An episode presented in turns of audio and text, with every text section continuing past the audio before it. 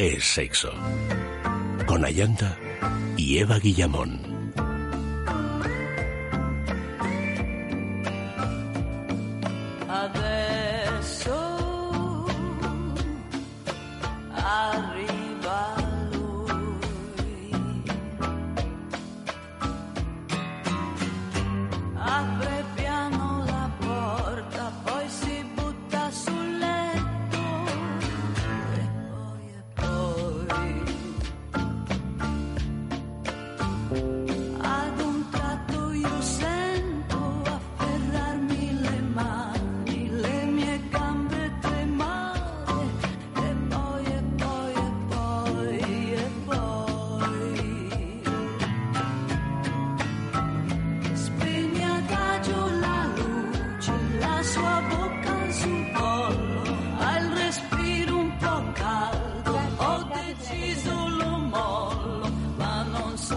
Buenas noches, queridos amigos. Bienvenidos a Es Sexo. Esta noche hablaremos de cómo se fraguó uno, de cómo se fraguaron uno de los personajes de cómic y ciencia ficción más importante de la historia. Andrés Alconada nos presenta Profesor Maston y Wonder Woman, una película dirigida por Angela Robinson, donde habla de la especial relación entre el creador del famoso personaje y las mujeres que lo inspiraron. Pero antes, nuestra sextulia de los jueves.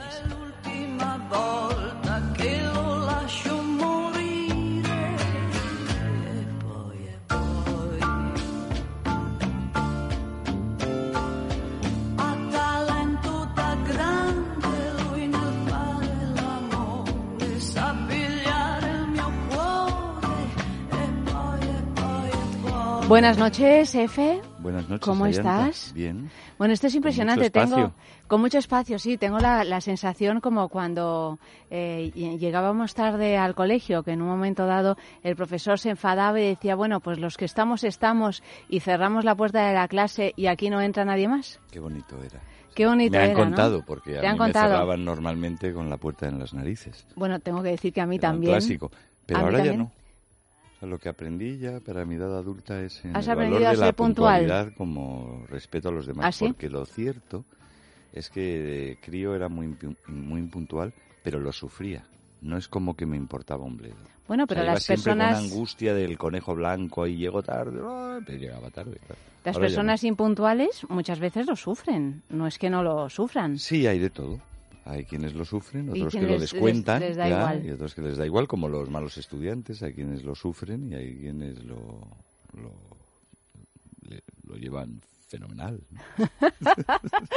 bueno, pues entonces eh, vamos a poner un poquito de música y a esperar a que lleguen los impuntuales. Si no, nos lo hacemos entre tú y No, hombre, no, no, no, no. ya, ya les veo, ya les veo que van llegando. el sexo en grupo tienes. ¿Tengo obsesión con el sexo en grupo? Hombre, hacerlo así tampoco tanto, tampoco tanto. Venga, Led Zeppelin. No, no es Led Zeppelin. ¿Qué es, Amario? ¿Qué canción nos pones? Alicia Keys, por ejemplo. Pues vamos allá. Muy bien.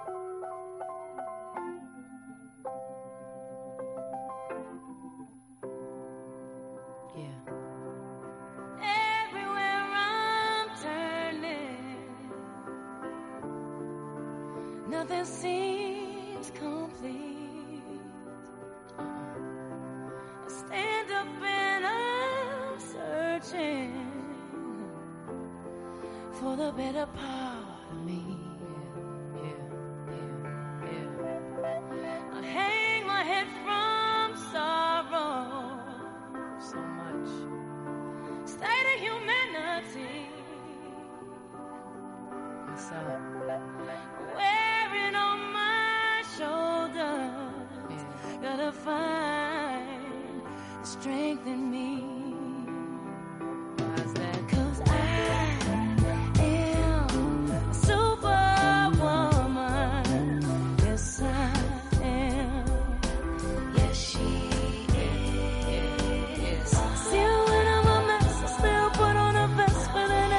Bueno, y sabéis que tenemos nuestra noticia falsa, que es ya toda una tradición en la sextulia, noticia falsa de la noche, es decir, que entre todas las que os leamos, una de estas noticias, pues eh, no será, ¿verdad? O sea que eh, os pedimos que participéis en nuestro Twitter, arroba es sexo radio, y en el Facebook, en es sexo, de manera que nos digáis, pues cuál es la noticia falsa y tenemos premio. Tenemos un premio de Bijou Indiscret, que es un kit de la marca Bijou Indiscret, eh, que, que, bueno, que merece la pena, porque es un, un diamante vibrador para las chicas, que es un pedazo el que quiere Auri. Es un pedazo de diamante vibrador increíble, maravilloso, que que creo que tiene enorme éxito entre el público femenino.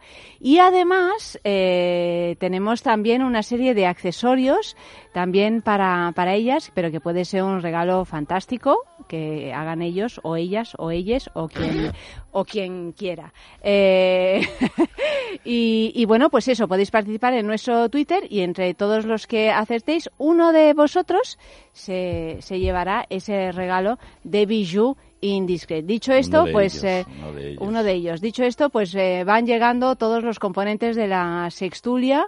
Eh, por ejemplo, tenemos aquí a Fran Arraez. Buenas noches, ¿qué querido. Tal? Buenas noches, ¿cómo Bienvenido, ¿cómo estás? Pues muy bien, muy feliz de, que contéis conmigo de vez en cuando y os acordéis. Claro, hombre, claro que nos acordamos. No, eres inolvidable, Fran, francamente. Eso no sé si es bueno o es malo.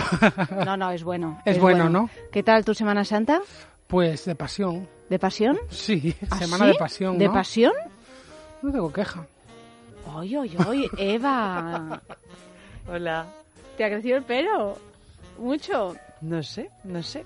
¿Qué tal tu Semana Santa? ¿También de pasión? Muy bien. Bueno, de pasión no exactamente, pero bueno, de otras pasiones. De otras pasiones. Que, eh, no sé, o sea, me estáis haciendo todos señales y estoy muy distraída en esta sextulia. F, no sé qué me estás diciendo, o sea, o, dilo o calla para siempre. o sea, un cigarro, ¿no? No tengo un, no, no tengo un cigarro, no se puede fumar. Eh, en fin, bueno, pues nada. No fumas, ¿no? No, aquí no fumamos nada, nadie. ¿Querías ir a fumar? no. Puedes, no, no, ya, ya, ya que he conseguido reuniros, no, no, no os podéis ir ahora. En fin, bueno, pues vamos con la primera noticia de la noche, cuyo titular dice así, descubren que su profesor de matemáticas era actor porno. Scott eh, Sherwood es un australiano que desde 2016 impartía clase de matemáticas en la Peacehaven Community School, que es un centro de secundaria situado en Peacehaven, una localidad de la costa inglesa. Unos, unos alumnos quisieron saber más acerca de su profesor y pusieron su nombre en Google. Y entonces descubrieron que Sherwood, el profesor, había trabajado en la industria del porno gay bajo el seudónimo de Aaron Cage. En ese momento empiezan a difundir imágenes y vídeos de Sherwood, incluyendo comentarios en YouTube en los que explican que es su profesor de matemáticas. Como era de esperar, profesores y padres acaban enterándose lo que ha supuesto el despido de Sherwood. Según un comunicado colgado en la web del centro, el miembro del equipo en cuestión no estará en la escuela, por mutuo acuerdo, mientras llevamos a cabo una investigación completa. Sería inapropiado, siguen diciendo por mi parte, hacer más comentarios mientras esta investigación se lleva a cabo. No es el primer caso que se descubre el del pasado de alguien como actor porno gay, aunque muchos acaban despedidos o dimitiendo. En 2013 la Comisión de Prácticas Educativas de Florida decretó la readmisión de un docente suspendido por los mismos motivos que Sherwood. En este caso, tras su readmisión, declaró que se sentía mucho más libre y que si algún alumno sacaba el tema ya no tendría las manos atadas para discutirlo abiertamente. Ahora puedo usar mi propia experiencia vital en la enseñanza, señaló aquel profesor. En la de matemáticas, Bueno, claro, en la enseñanza. Eh, mm. ¿Cuántas películas, no sé, sumar y restar? ¿Qué, qué noticia más rara, ¿no? Pues sobre todo porque te notaba como medio riéndote todo el rato. Sí, es que hay cosas que me hacen una gracia ya. mucho, sí, lo de el miembro del equipo docente no está presente. el miembro del equipo docente. A mí no me pasó esto nunca, ya me hubiera gustado a mí haberme encontrado con un profe mío luego casualmente porque alguien me hubiera dicho tienes que entrar en este sitio y ver este vídeo y darme yo cuenta de que era... Pues fíjate que es algo que no suele gustar, ¿eh? No, digo al alumnado, a los padres, a los alumnos, a los, profesores, a los, sí, a los Yo creo que les da igual. No, hombre, los alumnos, eh, los, la mayoría alucinan Y incluso les hace gracia, lo que pasa es que luego, eh, como lo lleven después y lo que significa, y querrán curiosear y tal, pero no sé cómo será el, la reacción del, del miembro. El miembro docente. Del miembro docente. Sí. El miembro decente. Del, del, del docente el miembro porque a lo mejor le pierden, bueno, eso ya dependerá. O sea, si, si le tenían respeto antes, no creo que se lo pierdan. Y si era bueno, o sí, vete tú a saber. En cualquier caso, cuando eres adolescente o estás en esas edades, cualquier anécdota se te acaba convirtiendo en, en, un, algo planetario. No estoy de acuerdo con Eva, es lo que le faltaba a un adolescente. o sea, saber un pasado. Y sobre todo algo vinculado con el sexo. Claro. Dios no me puedo imaginar que una profesora sea. Bueno, a no ser que se desate una caza ya terrible entre profesores, entre, mm. colegas, padres, eh, alumnos ya espoleados, como en. Pero creo que un profesor o profesora que se defiende bien ante los alumnos, que los tiene... Sí. Que, los tiene metidos en verea. exacto, y que a quien, a quien respetan y tal, ya tiene un mérito que va más allá de la coyuntura, ¿no? Porque... Estoy totalmente de acuerdo. Bueno, por supuesto, pero que descubrir que es actor porno... ¿y qué? ¿Y qué? Sí, pero vamos, eso mm, no sé cuántos lo pueden llegar a hacer, ¿eh? pero vamos, esto debe de ser... En un mundo ideal... A mí me parece muy bien, ¿eh? que yo no tengo problemas con que sea actor porno, pero que esto a los alumnos les debe de parecer... Mm, da para comentarios en las décimas generaciones. Diez generaciones después. Pero vosotros si fuerais padres y os enterarais eh, que un profesor de vuestro hijo pequeño o adolescente tiene un pasado como actor o actriz porno, ¿qué os parecería? Yo en principio no, no me causaría, o sea, quiero decir, para mí no es, no tiene nada de, incompatible el que se dedique a la sí, en principio no tiene nada de incompatible porque dedicarse a pornografía no es algo ilegal, o sea que Además no te tiene yo, por qué marcar, aunque en muchos sentidos te marca para toda la vida, ¿no? Bueno, pero yo pregunto realmente qué os parecería. Curioso. A mí me parecería bueno, curioso. yo, eh, yo me, más que al hecho de que, de que hubiera sido actor porno me atendría a la opinión, si lo he conocido o lo he tratado en, no en, fuera de la industria del porno, como docente de mis hijos, y la opinión que tenga eh, y el respeto que merezca a mis hijos como profesor. Y, quiere decir que si ya es buena, pues diría, qué curioso. Se, ve que, se veía que era un tío o una mujer de mundo, así como... Y si era malo, diría, esto es lo que le faltaba. Eh, que me dejaría llevar ya por, por, por la inercia. Pero me extrañaba una cosa, no irrelevante, salvo en lo de detectar si es noticia falsa, que le, que le busquen por su nombre y salga por su seudónimo. Eso posiblemente no pasaría nunca, que para eso están los seudónimos, para que no suceda eso. Sobre todo si son. Bueno, salvo que se haya filtrado, ¿no? Hay seudónimos que son ya tan públicos como el propio nombre. Es que a mí ahora mismo me parece imposible que cualquier seudónimo, cualquier cosa que intente hacer uno para ocultar una identidad, eh, además una cosa tan obviamente expuesta como es la pornografía, me parece imposible que, no, que no te pillen, pero no, no unos años después, o sea, al día siguiente. La última historia de éxito de un seudónimo para mantener oculta la identidad ha sido la de Elena Ferrante. Sí, e incluso no se sabe si es hombre o mujer. Una escritora italiana que se empezó a desvelar, no había ninguna foto de ella, ninguna imagen, muy exitosa y, bueno. Resulta pues que era una actriz porno. Bueno, no se sabe lo que es, ni siquiera se sabe si es un hombre o una mujer. No, se, sabe quién es. no se sabe quién es. Es una actriz de ventas millonarias, eh, actriz, escritora, que ha escrito un libro que se llama, entre otros, eh, La amiga genial, que es una trilogía o una tetralogía. Yo sí, sí, he oído hablar de, ella, pero no, claro, estáis hablando de seudónimos, no del tema. La amiga estupenda se llama, la amiga estupenda. Y, y, bueno, pues no, no se sabe quién es. Entonces eh, ha habido todo tipo de lucubraciones al respecto. Ella concede, eh? ella concede entrevistas, sí, pero es que ella ah. eh, quitó su nombre, o sea, no, no dijo su identidad antes de ser conocida, ¿eh? Ah, tiene borrado, tiene todo un...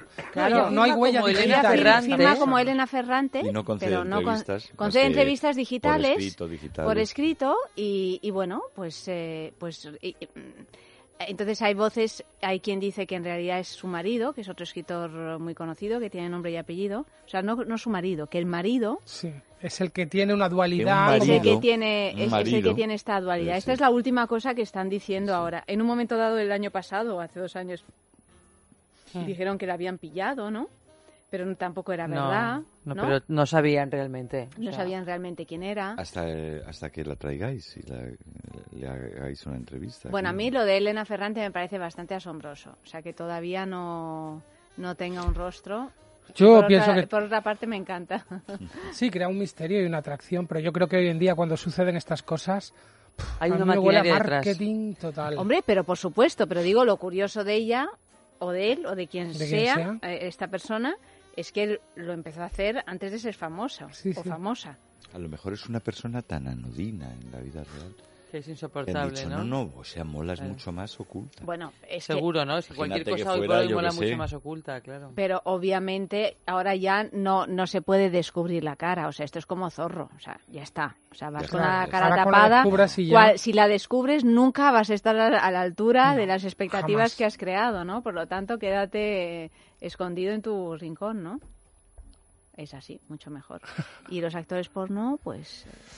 pues escondidos no, están, precisamente. Escondidos no, no están. Y si quieren dedicarse a ser miembros docentes...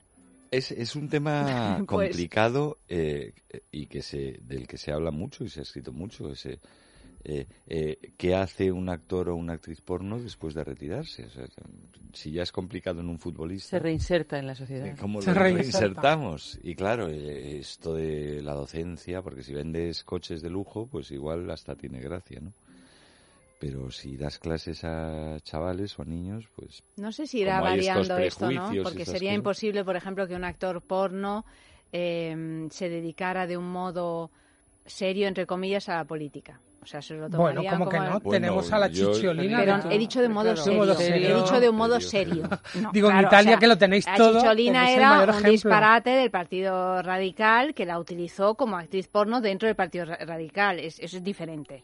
Es diferente. o sea, esa no ha hecho porno? Ya le hubiera gustado a él. Sí. lo ha hecho, pero a lo mejor nos da alguna sorpresa en esta última fase, en esta tercera edad. Sí, de pelo pintado que bueno, lleva. había unos vídeos por ahí. Yo es que cada vez que le veo con el pelo pintado es que me quedo impresionada. Lleva el pelo tatuado Berlusconi, o sea, ya es una Es un tatuaje. Sí, sí, mira. Pero que tatuado Hay un actor porno gay que lleva el pelo tatuado. Sí, sí, sí, lo sé, lo sé, tatuado, es tatuado. Sí. bueno, es que ese hombre ha sido aterrador Yo es que le veo y me dan ganas de gritar. No, con, bueno, sí, Hombre, sí, o sea, me refiero de un tiempo... No, no me refiero a nivel carácter, sino desde su físico desde hace 5 o 6 años. Es aterrador. Bueno, yo creo que 15 y 20 también, ¿eh? Ha, ido a más, ¿eh? Ha ido a más. Ha ido a más, igual que sus mujeres, que han ido a más. Y luego lo de que no ha hecho porno es decir mucho, porque hay unas fotos por ahí de la orgía esa que montaba en su casa de no sé dónde.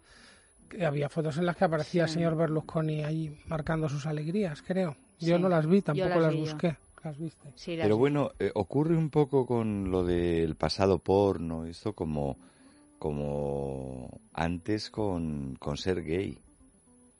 Que bueno antes y ahora en algún en, algún ya ya menos Eso dicen yo no sé estos temas ilústrame sí, eh, o sea por el hecho de ser gay es que eres gay y además eh, vas intentando seducir eh, y da igual mientras siempre se ha unido la palabra, ¿no? bueno, o a cualquier tipo de perversión. 24 horas al día, o sea, que es que te sueltan que un gay es una especie de, de, de, de ser de ser depredador, sexual, violador potencial. Sí, que tiene una, unas apetencias sexuales insaciables, incontroladas. Y no todos son así, eso solo yo. Y el que eso solo hecho porno... De ahí esta Semana Santa apasionada que has tenido, ¿no? que, es que no, bueno, pues lo mismo con haber hecho porno, o, sea, haber hecho porno no es haber sido un, un serial killer. Eva, quítame eso, por favor, que, de verdad no, no, es no que he buscado una foto de Berlusconi no, no me puedo es que concentrar. No sé para qué hablo, porque no me estáis haciendo... Parece no, un es que saca una foto de Berlusconi con el pelo veces, pintado. así que me voy a fumar. No, no te vas a fumar, vas a mirar esta foto de Berlusconi que de la verdad... Es que como no sabéis que tiene el pelo tatuado, yo os he buscado una foto de Berlusconi publicada por El Mundo, el diario El Mundo,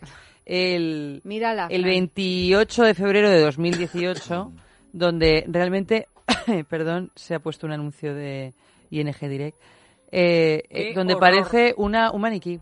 Pero un maniquí de verdad. Todo él, ¿no? De Todo pelo él es de pintado. goma aquí en esta foto. Por lo menos de cuello para arriba Sí, y a yo imagino que de ingle para abajo eh, será todo todo Va a todo ser un. Berlusconi hinchable este. Arriba, abajo. Exactamente. Ah, Lo que es arriba es abajo, lo que es arriba es abajo. Pues se ha sacado partido, ¿eh? De todas formas. Sí, bueno, o sea, ya era- nadie le va a disparar. como cantante de cruceros, ¿no? Sí, sí, Sí. Puede ir sin chaleco antibalas porque nadie va a pensar que es un Es ser humano. impenetrable Va a pensar todo el mundo que es el doble, ¿no? Que es, bueno, han puesto ahí un maniquí para que nos creamos que es Berlusconi, o sea que puede ir ya a pecho descubierto. Es un buen nombre como de, de actor porno, Berlusconi impenetrable. Bueno, Berlusconi, Berlusconi, seguro que hay nombres eh, Berlusconi de actores y porno que hacen referencia A Berlusconi, a seguro. Berlusconi. Seguro. seguro. Mm, Hay de todo, de todo.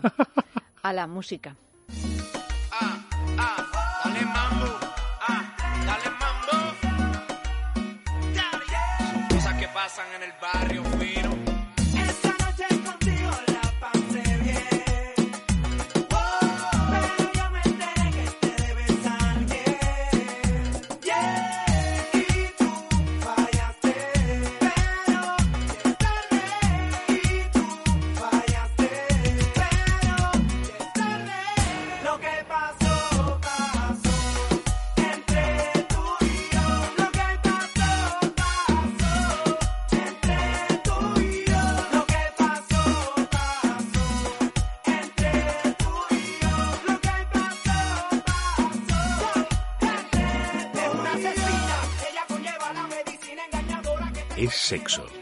Con Ayanta Barili.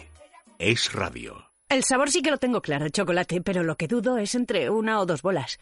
Me lo recomendó el médico, así que casi es más una cuestión de salud que de placer. Venga, me voy a llevar estas bolas chinas y el lubricante de choco. Descubre una vida sexual llena de primeras veces en amantis.net y en nuestras tiendas de Madrid y Barcelona. Amantis, tu tienda erótica. Prueba a tomar durante 10 días un vial de Ceanum y verás cómo mejora tu piel. Ceanum presenta la máxima concentración de colágeno hidrolizado tipo 1, elastina y vitamina C actuando desde dentro. Ceanum es más que un tratamiento cosmético. Consigue una piel firme, hidratada y sin arrugas en solo 10 días con Ceanum. Ceanum, ahora en nuevo formato. De Laboratorios Acta Pharma. De farmacia.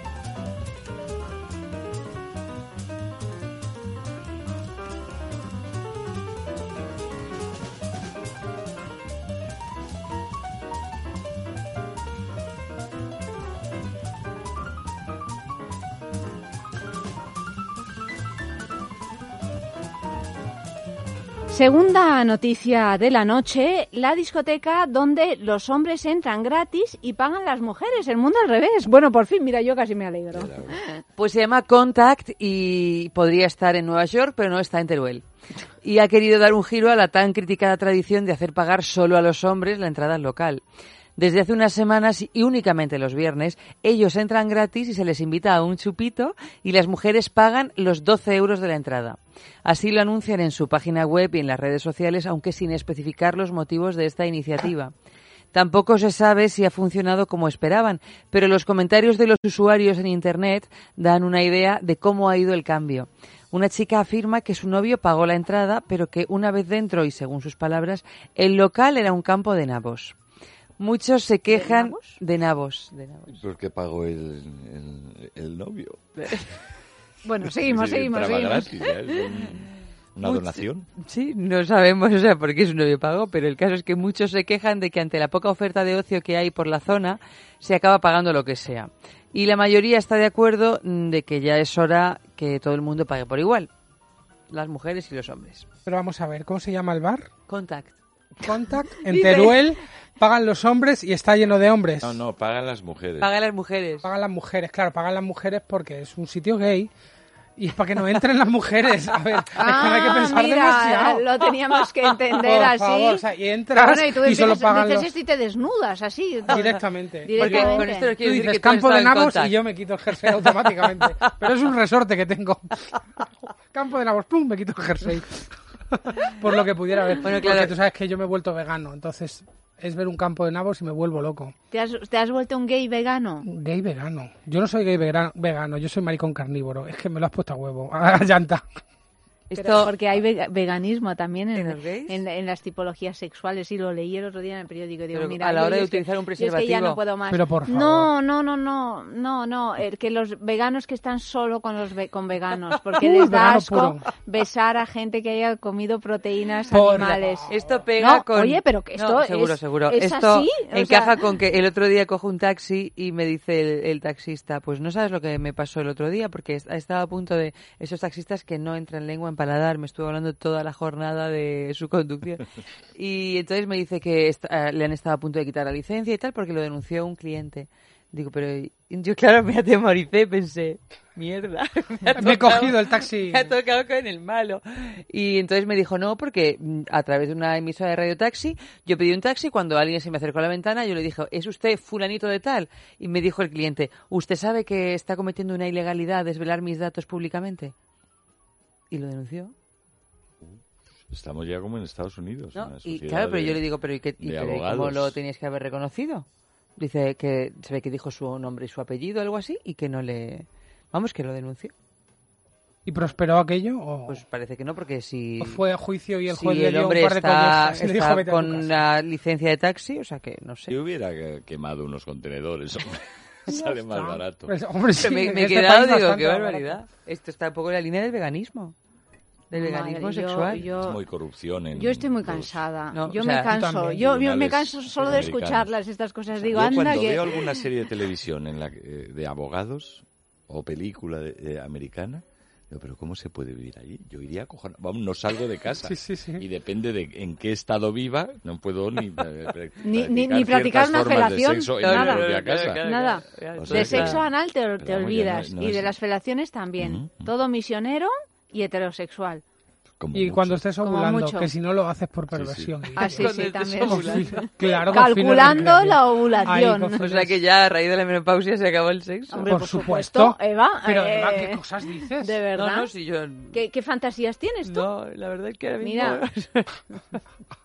Según está el patio, pocas. Gerontófila, que eres una No, claro, gerontófila. No, con eso de que- Con lo que te pueden pillar por todo. de que llaman a testificar eh, deposition. Pues es que ya me quedo loco.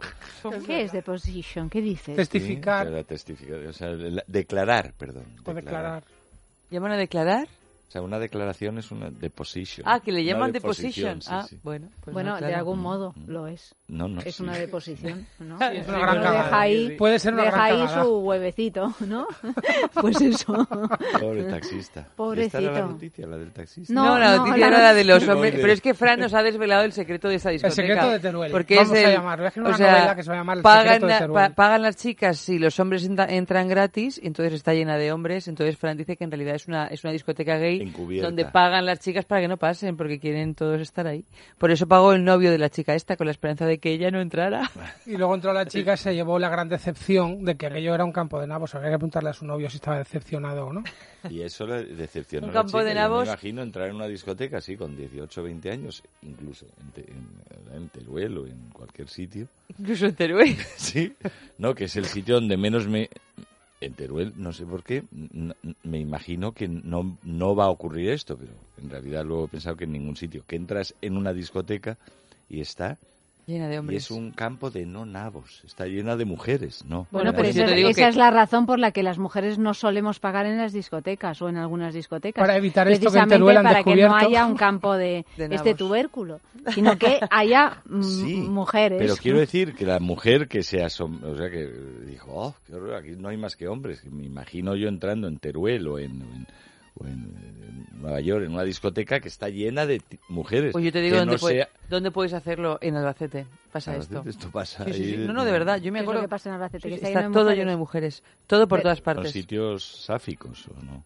No, no, no. No, no, no, tienen por qué. ¿eh? Si lo son, yo lo desconozco. Por lo menos cuando iba no sabía que eran sáficos. Y creo que no lo son ni lo siguen la siendo. La guerra en Albacete, que murieron. Mira, yo trabajaba en un momento dado de fotógrafa. Los tenéis todos muchísimos menos que mujeres, muchísimos menos que mujeres. Y yo esto me lo decían. Yo trabajaba durante una época en una editorial del motor haciendo fotos de revistas estas de coches y motos muy conocidas. Tú creaste Foro Coches. Eres la creadora de Foro, Coches. No, Foro Coches no estaba en esa editorial. La editorial era Motor Press Ibérica. y por coches no pertenecía a Motorpress Ibérica.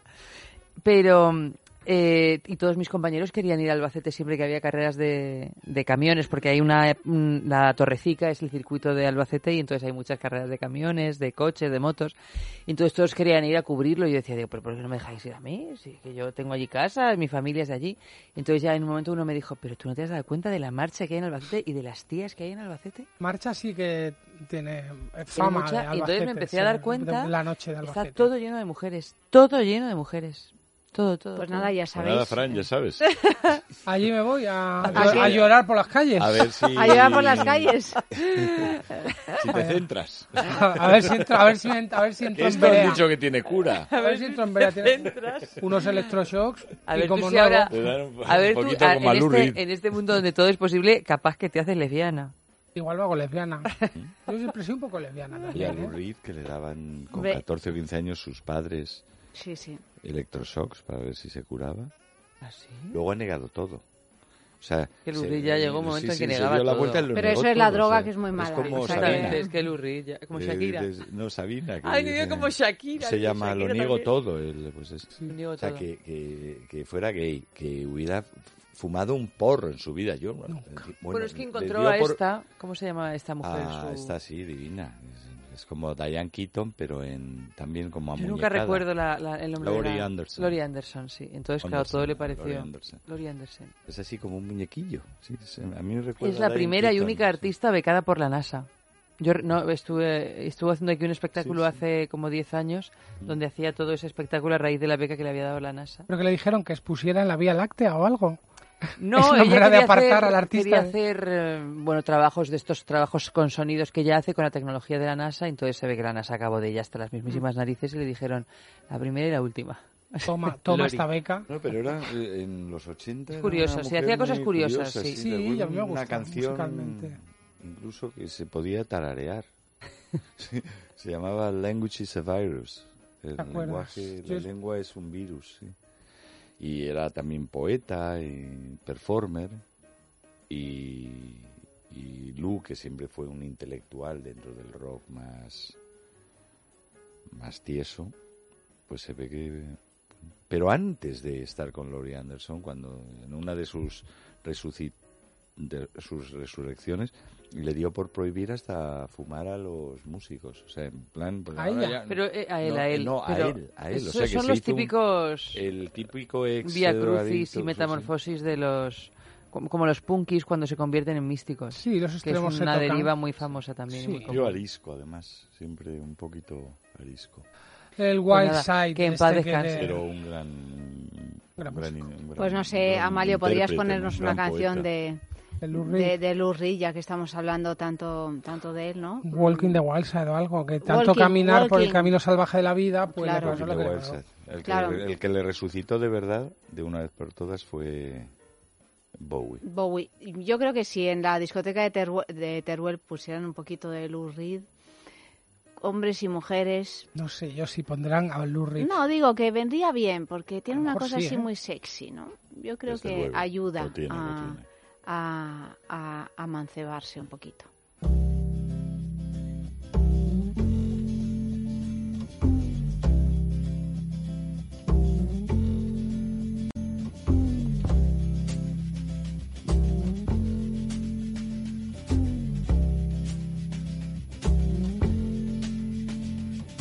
Holly came from Miami, FLA.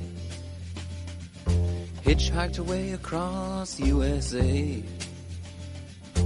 Plucked her eyebrows on the way, shaved her legs, and then he was a she. She says, Hey babe, take a walk on the wild side. Said, Hey honey, take a walk on the wild side.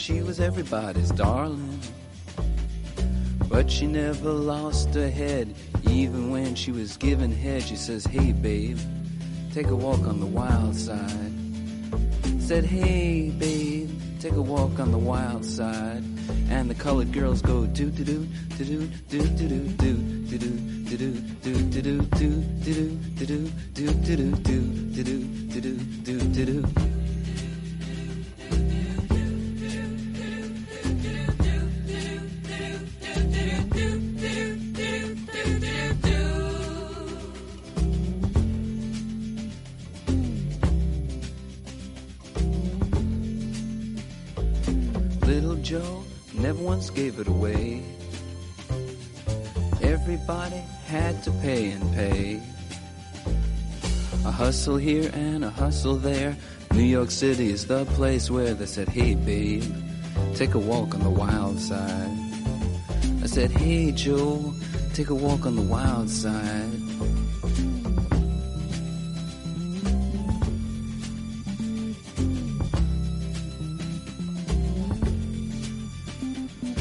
Sugar Plum Fairy came and hit the streets, looking for soul food and a place to eat. Went to the Apollo, you should have seen him go, go, go. They said, Hey, sugar, take a walk on the wild side. I said, Hey, babe, take a walk on the wild side. Alright. Ha.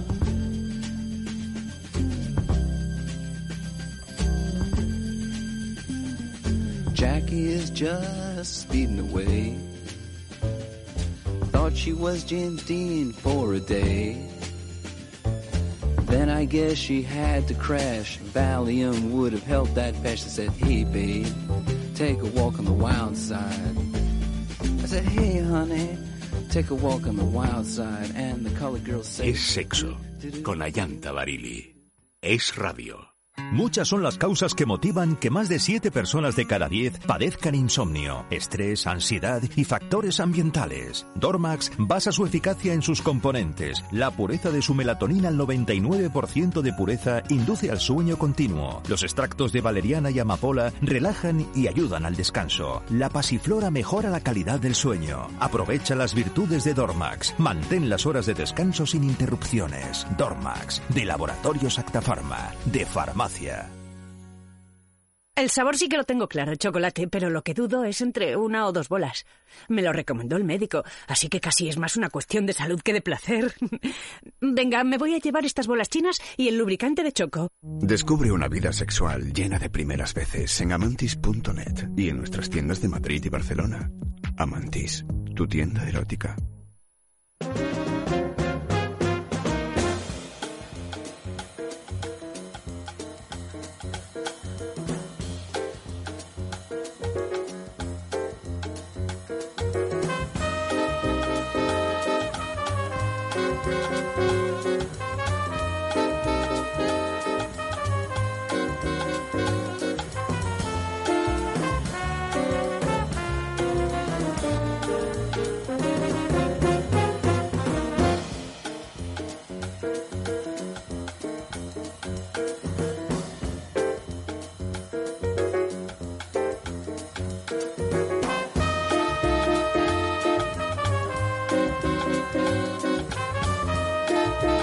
Tercera noticia de la noche. recordamos que tenemos noticia falsa que podéis participar en nuestro Twitter, arroba es sexo radio o en el Facebook es sexo y que hay premio. Un eh, kit de la marca Bijou Disquet que si os metéis ahora en Facebook veréis cómo es y lo que, bueno, lo que tiene este regalo, que es estupendo, la verdad.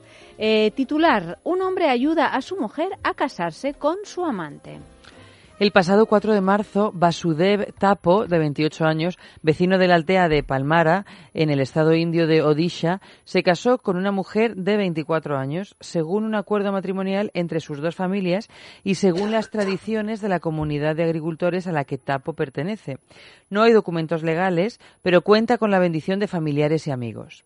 A los pocos días, tres desconocidos se presentaron en la casa. Algunos vecinos del pueblo, pensando que eran ladrones, empezaron a tirarles piedras. Más tarde se supo que uno de ellos era el novio real de la recién casada, que al principio se presentó como su primo. Un noviazgo que la familia de la chica nunca aprobó, pero que mantuvieron en secreto incluso después de casarse ella con Tapo. En vez de acabar en tragedia, Tapo entendió la situación y sugirió que su mujer se casara también con el otro hombre. Su mediación hizo que las familias estuvieran de acuerdo. Tal como indicó a un medio local, la vida de tres personas habría sido destruida si no hubiera tomado esta difícil decisión. Ahora todos podemos ser felices. Bueno, ¿qué os parecen estas soluciones así? Hombre, pues a lo tapo, ¿no? soluciones a lo tapo. Yo voy y tapo el, conflicto. Tapo, lo tapo. Y, que se case con el otro también y al final, pero viven juntos los tres, son felices los tres. Pero esto es fantástico. Felices los cuatro. Aparentemente, Aparentemente es un milagro. una cosa muy generosa por parte de Tapo. Habría que desenterrar aquí los Cuando la puerta se cierra. ¿Quién tapa a quién? A mí no me lo deja muy claro. ¿Qué acuerdo hemos llegado aquí? Tápame, tápame, tápame. tápame, que El buen tengo frío. El buen tapo. Imagínate, llegan tres, tres desconocidos al pueblo, simplemente tres, pues tres buenas personas, y te reciben a pedradas. Tipi y Topi. Porque se supone que a ese pueblo no vas con buenas intenciones, que debes ser un ladrón o un roba niñas. ¿Dónde es este? Esto es en, en el estado indio de Odisha. En la Últimamente, Últimamente la, la, India se está achinando, lo cual, eh, bueno, ya, empieza, empieza a ser, bueno, ya empieza a ser dramático porque en, así eh, geográficamente ya es como casi medio mundo achinado, ¿no? Lo cual, eh, achinado me refiero en sus costumbres peculiares lo cual pues da un poquito de, de angustia. la, India tiene todavía más variación, porque además carece de partido único.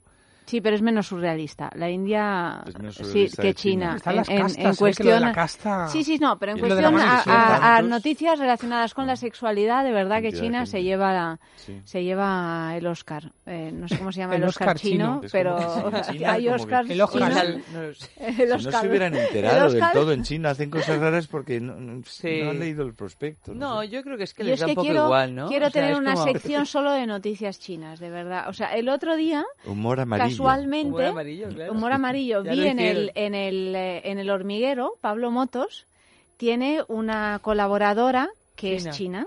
Sí. Y, que... el Gran Wyoming también la tenía, ¿no? Es coreana. Era ah, ¿era coreana? Bueno, esta, la colaboradora de, de, de, Pablo Motos es una china muy simpática, lo hace muy bien además, eh, que eh, sale contando tradiciones chinas. Ah. Tradiciones chinas que uno las escucha y hace precisamente eso, como, ah, ah. Ah. Y entonces ella te explica pues cómo se llama y todo esto con mucho miedo porque está todo el rato diciendo espero que esto no lo escuchen los embajadores chinos. O sea, como si se pudiera generar un conflicto diplomático. ¿Tú has estado en la embajada china? no, yo pues no he estado en la embajada Cuando estás en la embajada china entiendes todo todo el miedo. Yo no he visto a esta chica, pero he estado en la embajada china y es que te dicen que nunca ha muerto el embajador, que siempre son los mismos. Siempre son los mismos. Pero bueno, yo lo que quiero decir es que Pablo Motos ha entendido perfectamente que en China hay un filón. O sea, que hay un filón como para establecer bueno, pero Pablo Motos lo ha entendido, china. pero en su momento lo entendieron los creadores de Humor Amarillo. Porque era más programa tiene... Manuel Summers era, ¿no? No lo sé si eran más japoneses, Yo ¿eh? creo que eran más japoneses. Era, yo creo que era un poco chino-japonés, ¿eh? China es que no, no trascendía mucho. Mira, seamos no, honestos, aquí no nunca hemos confundido coreanos. El, se llamaba humor amarillo por algo. A la apertura. A la apertura, ¿no? Era Pero yo creo que había algo también de China, los ¿eh? también tienen voy a, muchos humores de estos de Vamos a pegarse tortas y hacer Yo insisto, si se llamaba humor amarillo es porque aquí nunca supimos distinguir a un coreano a un chino. No, no, no, supimos y no sabemos. En todo caso, fijaros yo creo que había algo de China ahí. La película de la que vamos a hablar esta noche, mm, en un rato, con Andrés Arconada, es una película que precisamente hace referencia a un trío el creador de Wonder Woman, del cómic Wonder Woman, eh, fue un hombre que, que vivió mm, de un modo marital con dos mujeres. Tapo. Un trío, un trío que, ¿eh? Como tapo. un trío que además funcionó bastante bien en esa América de, los años 40. Sí, estas cosas, en no contarlas, funcionan. a mí me ha dejado, eh, quedaros a escuchar después eh, a Andrés Arconada porque me ha dejado completamente alucinada lo que cuenta esta película. ¿Cómo se llama la peli? Wonder, eh, Wonder Woman y el profesor Marston. Es verdaderamente interesante. Tengo que hacer un, una, un apunte. Es verdad que Humor Amarillo era sobre Japón porque lo producía la Tokyo Tokyo Television y el presentador era Takeshi Kitano. Era Takeshi Kitano, el director de cine, efectivamente yo no pues con, pero, yo no conocía a Takeshi Kitano pero Takeshi Kitano porque ahora mismo ya no ya no vemos o por lo menos no se estrenan sus películas desde hace tiempo. Eh, pero era no le llamarían era, no, era Kitano. Se llamarían no, Romaní Takeshi Kitano era el psicópata de los orientales. Aquí tenemos a Las von Trier y a, y a Kitano que tiene unas películas y al otro, oye, ¿cuál algunas es el otro? Las von Trier y ¿cómo se llama el otro? el que me gusta a mí Haneke. Eso Haneke y Takeshi Kitano en realidad era el tercero. No, no me lo imagino haciendo humor pues así como te digo, este hombre, hombre del humor amarillo. Pues eso, bestia. Basado en te voy a partir las piernas pues y las vértebras. O bueno, es que luego hay que ver sus películas no para darte cuenta que... No, bueno, a mí tampoco me hacía gracia. Yo no lo veía, pero recuerdo esta, esta serie. Takeshi ¿Se Kitano. llamaría humor amarillo en, en japonés? No, pero esta serie no en se japonés se llamaba Japón. Fun Takeshi Yo. Lo, te lo digo porque, pone, yo, porque lo así, aquí. Takeshi y yo. Takeshi Yo. Un Takeshi y yo. Era, Era ta- como, como Tano. tapo. Tapo, tapo. ¿Ves? Volvemos a Tapo. en- Volvemos al trío, Tapo en Japo. sí. Era Tapo en Japo. Oye, Fran, ¿a ti te gustaría vivir eh, en un trío? A no, mí porque sí. tú dices que... no, yo- yo- a ti sí, ya lo sé, Eva. De hecho, es que ni te lo iba a preguntar ya, porque dice a mí sí, yo sí, sí, sí. me Espera, espera. Yo- yo- Vamos yo- a ir más allá. Eva, No, ¿tú te gustaría vivir en un trío con tus dos hermanos?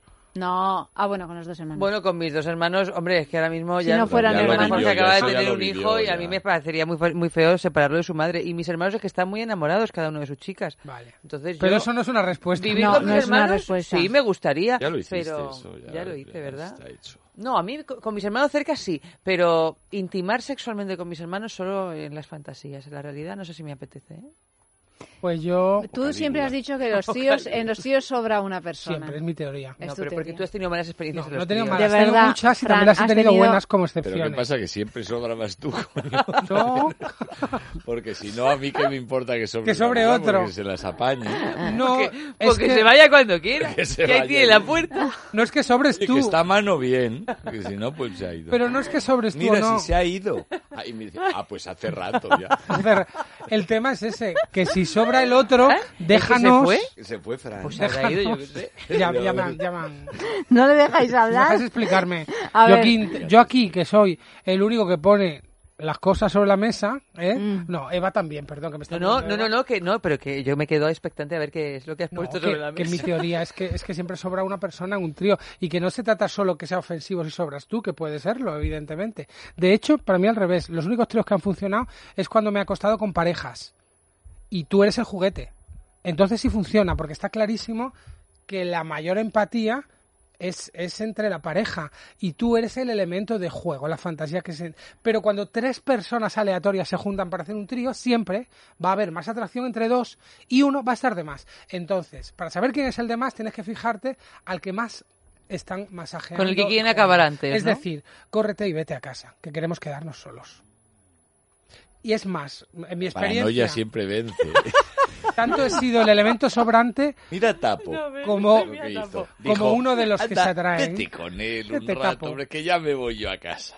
¿Qué has dicho, Fran? Que ¿Tanto? eso vuelvo. que en mi O sea, experiencia, tanto siendo el elemento sobrante como siendo el elemento empático con otro te- con un tercero que sobra, igualmente es, es no, no es grato, no es grato, porque en el fondo siempre quieres o quedarte a solas con quien más te gusta, en mi caso, ¿eh? que yo conozco gente que le encantan las orgías, los tríos y todo.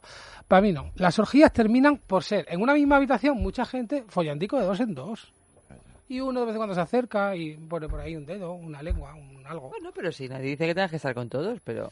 Ya, pero a mí no, no le un poco encuentro crear ambiente. el Todo gracejo. Y todo esto como la decoración en el teatro. Pues es que usas todo, tocas todo lo decorado. Pues no, tocas una piedrecita de nada. Pero eso está ahí creando ambiente. ¿Tú qué piensas al respecto, Efe? Yo creo que, que, o sea, ¿Tú crees que España va bien? Yo creo que el, el trío es una fórmula que igual eh, para perpetuarse es más confusa. Hombre, bastante. Como lo del poliamor y esto, que a mí me suena muy bien la música, pero... Pero luego cuando te acercas rato y así.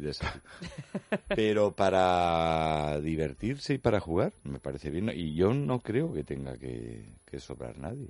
Vamos, en mi larga experiencia en tríos, o corta o da igual, no, no me ha parecido. Ha habido que elementos sobrantes. No, ha habido la misma empatía entre los tres elementos hacia los tres Tampoco elementos. iba yo con la báscula de la empatía y a ver, empa- medidor Pero de es que a empatía lo mejor tampoco... Y hay veces que a lo mejor momento. no está la misma empatía entre los tres, pero porque igual tampoco es tan grave, ¿no? No, no, si A grave que no es. dices, por ejemplo, está de que- dispuesta a cualquier cosa. Por ejemplo, de que la pareja, la pareja tiene más empatía evidentemente entre pues sí. ellos y luego El tema pues, es no el otro es el por a juguete, cosas. claro, pero a veces la pareja lo que tiene es más una necesidad de dejar de tener empatía. dejar menos empatía y que se- y- Y que rule, que rule.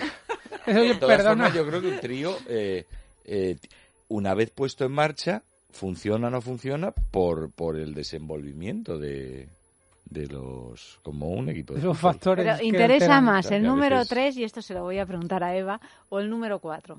Yo creo que interesa más el número 4. Yo creo, o sea, pero me refiero, no sé si el número 4, yo creo que el número 3 es un número interesante, pero es un número conflictivo, porque lo impar es conflictivo, porque es verdad que siempre hay alguien que se puede quedar un poco... "Uh", y yo también entiendo que es verdad que una cosa alargada en el tiempo, a veces tú tienes ganas de crear esa intimidad que solo se puede crear, yo creo, verdaderamente entre dos personas por el acervo cultural que tenemos y la educación de que mm, tú eres mía y yo soy tuya. Así, pero... Por eso yo creo que jugar a esa fantasía de eternidad, pues es más fácil jugar con el número 4 y con el número 3. Pero Yo en mi caso tengo que confesaros que nos visita con frecuencia otro hombre muy amigo de mi mujer, que o sea, teóricamente es gay y parece ser que sí, que no, Parece que ser. de puertas para afuera lo es. pero que si no fuera gay es que le pegó un tiro, ¿eh? Porque ya tanta empatía que tienen, o sea, vamos, Sí. sí, sí. Hasta ahora lo llevo bien.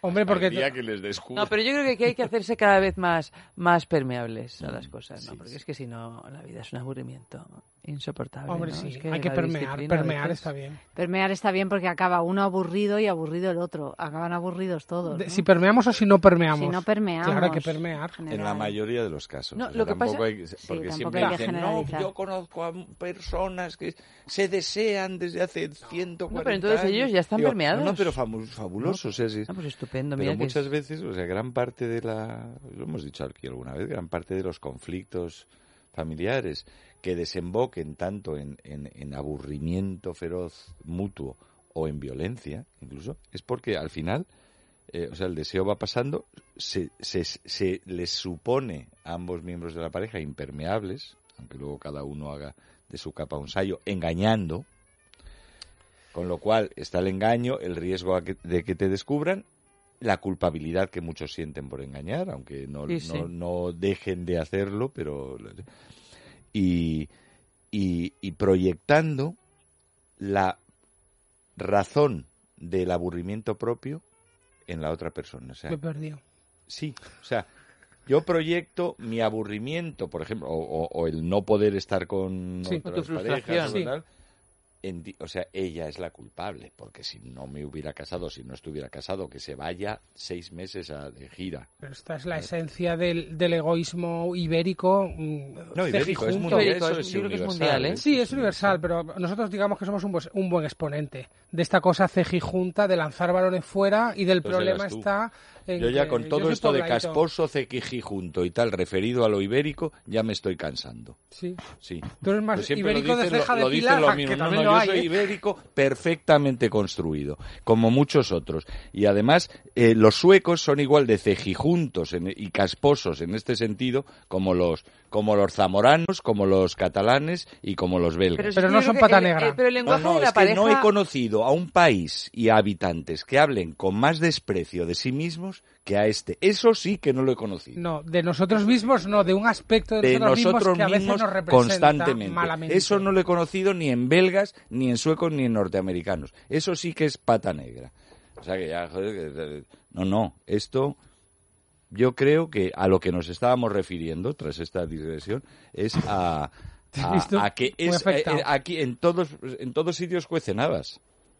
Pero yo creo que igual el... el, posesiones, eh, eso, es, un, es, bastante global, ¿no? infidelidades, eso es universal, hombre. no sé si los Yanomamis no lo harán. Que no tienen, no tienen nacionalidades, ¿no? Entonces, lo que pasa es que yo, volviendo al número 4 que decía antes, lo que... No, yo lo que creo que... Eh, o sea, no me refiero a que haya dos parejas, ¿no? Que se estén así como eh, swingueando constantemente y tal, sino que creo que, que uno tiene que... Bueno, que, que que abrir, ¿no? Que me parece que puede haber a lo mejor un núcleo más, una pareja que esté... abrir, tapar. Abrir el núcleo. No, pero digo que me parece, me parece muy útil la posibilidad... O sea, un núcleo central, la pareja, y luego que, y que cada miembro tenga, sí, claro, claro, que cada miembro tenga, tenga a lo mejor su amante preferido. Cada miembro y cada miembra. Y cada miembro, y que incluso pueden, eh, pueden incluso compartir más que, yo que sé, más que sexo, o sea que igual. Sí, yo también voto. Eso está bien. a mí eso me parece. Voto a tríos y voto a cuartetos. Tríos, cuartetos, o sea, ya. La música de cámara. De cámara, de cámara. Formaciones de cámara. De verdad, sois unos perversos. No, orquestas. Todo ya... vale, o sea, uno, la sonata. Luego la, sonata para dos, el trío, el cuarteto. Ya con un quinteto ya, no, ya, estamos, ya es casi más sinfónico. Yo creo que ya se va un poco de las manos. Sí, porque a la hora de construir. A ver qué haces con él. En un quinteto siempre hay uno que sobra. Y que en realidad no tenemos, eh, no tenemos amor para tanta gente. No, yo, vamos, así de una manera... o sea, ya entre mis hijos y... Si nos ponemos musicales y un poco porteños... Yo tres o cuatro creo que está bien. Yo creo que está bien comprarse un gato. Yo creo ¿eh? que... El gato lo resuelve. El gato es el quinto. Para los de poliamor y estas cosas debería haber tarjetas como familia numerosa. Sí. Especial. Sí, pero si se Especialita. Familia numerosa especial. Música. Hoy como mañana y como siempre y de enero a diciembre. Una cama blanca como la nieve será nuestro refugio de seis a nueve. De seis a nueve. Tiempo de amor amor a oscuras, que tan solo un cigarrillo de vez en cuando alumbra. Ese amor que vive en penumbra, que vive en penumbra escondidas. Tengo que amarte a escondidas, como un cobarde. A escondidas, cada tarde mi alma vibra, mi cuerpo arde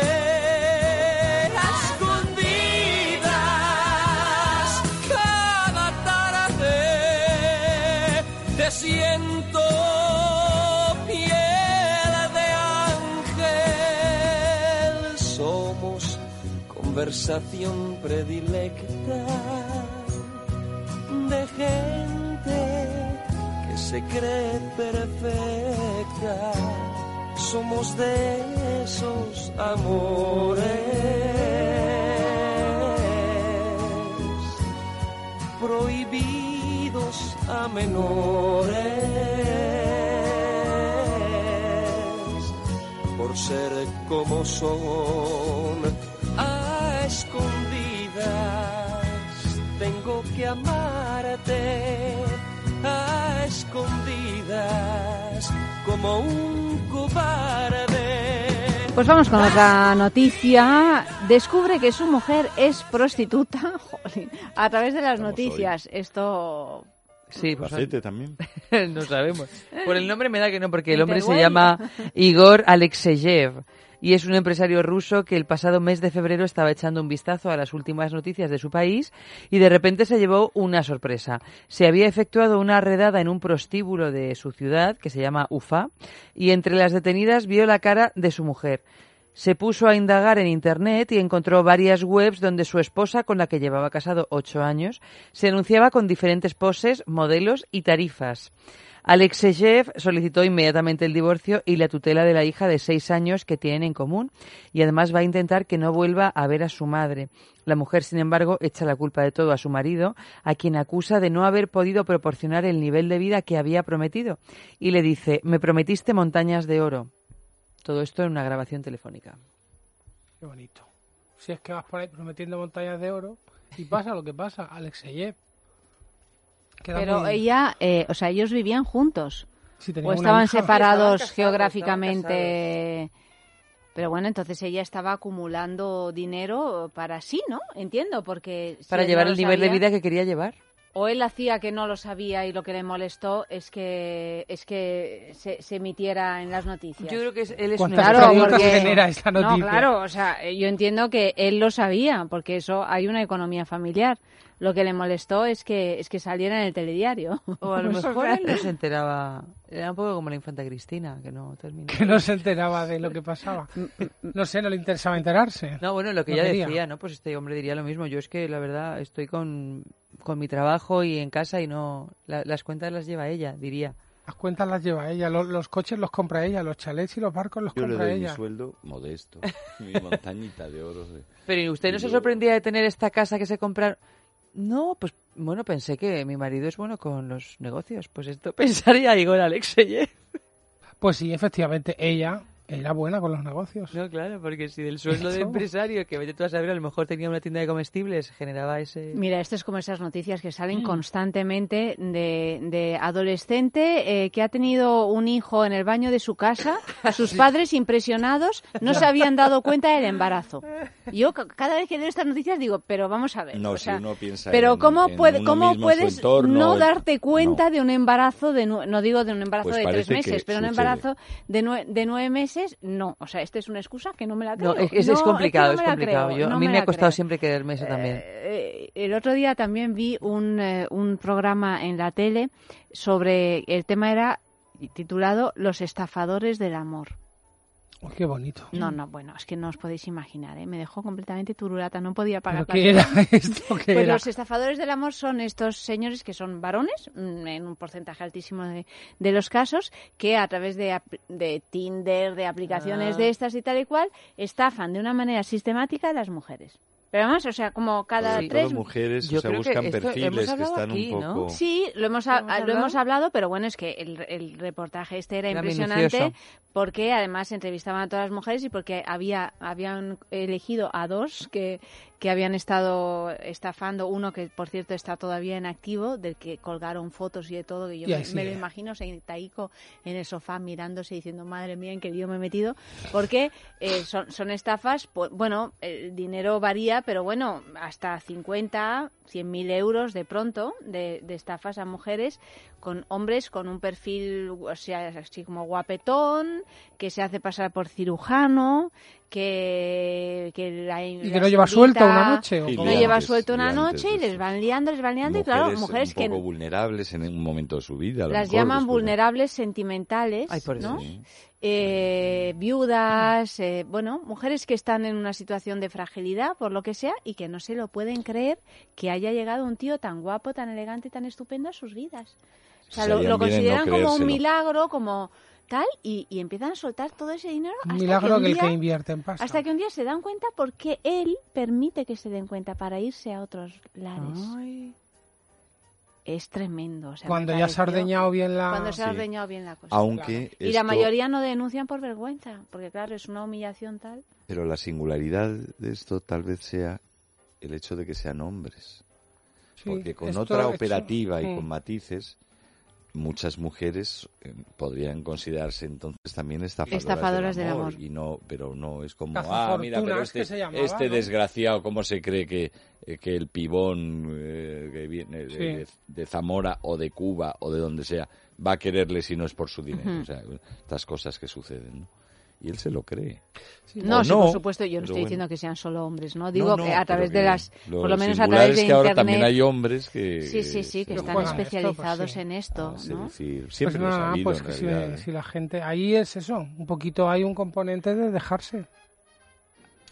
Primero hay que ser un sinvergüenza. No, de no querer ver, ¿no? Algunas cosas. Tienes que valer, ¿eh? También. Pero además ese síndrome que entrevistaban, ese síndrome que entrevistaban algunas mujeres que llorosas contaban la historia y no acababan de reconocer que este hombre era un malvado, o sea, que bueno, que, te ha estafado, que te ha sacado 50.000 euros. Y era, no, pero es que era muy bueno, era buena gente, ¿no? Lo que pasa es que es que se lió.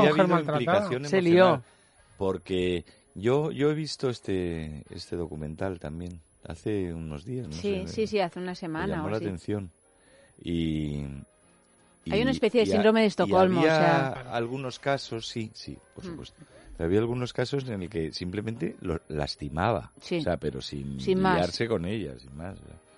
Porque recuerdo una chica que esto le había pasado hacía 15 años ya por ahí, que debía de tener 20 o 20 y pocos, de Eibar me parece que era, que el tunante este les había prometido haciéndose pasar por piloto de avión, pero con amigos en el sector inmobiliario, pues se quedó con la pasta de la compra de un piso. Y efectivamente, en cuanto trincó la pasta, Desapareció. Y esta no estaba permitiendo, decía que era, se puso a llorar después de 15 años diciendo, porque es que este, este miserable, o sea, lo odiaba por completo, imagínate, porque metió en un lío y estafó Son estafadores a profesionales. ella, a su novio, a los padres del novio, a gente No, bueno, que les claro. había avalado, o sea, bueno, un desastre. A toda la familia. A toda la familia, pues no sé, pastizal. Qué fuerte. En fin, un poquito de música y vamos ya a reflexionar sobre cuál es la noticia falsa de esta noche.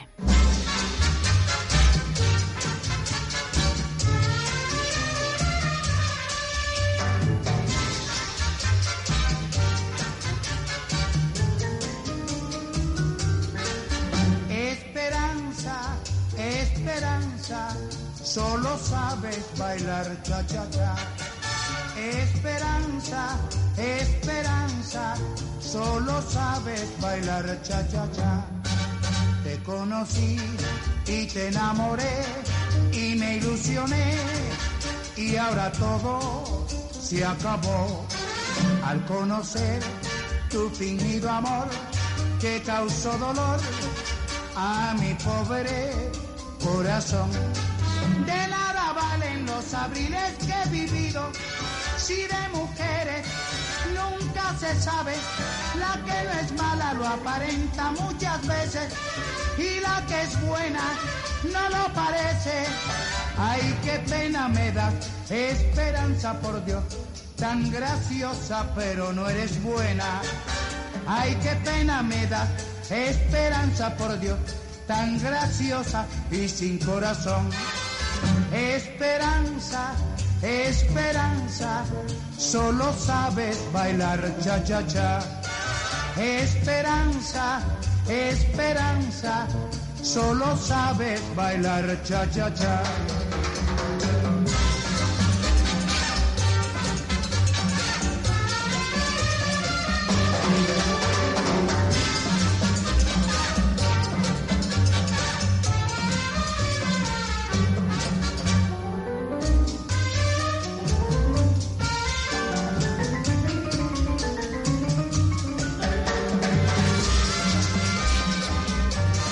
Bueno, pues eh, vamos a votar ya, ¿no? Leemos los, Los titulares. titulares. Recuerdo el Twitter, arroba es sexo radio, el Facebook es sexo.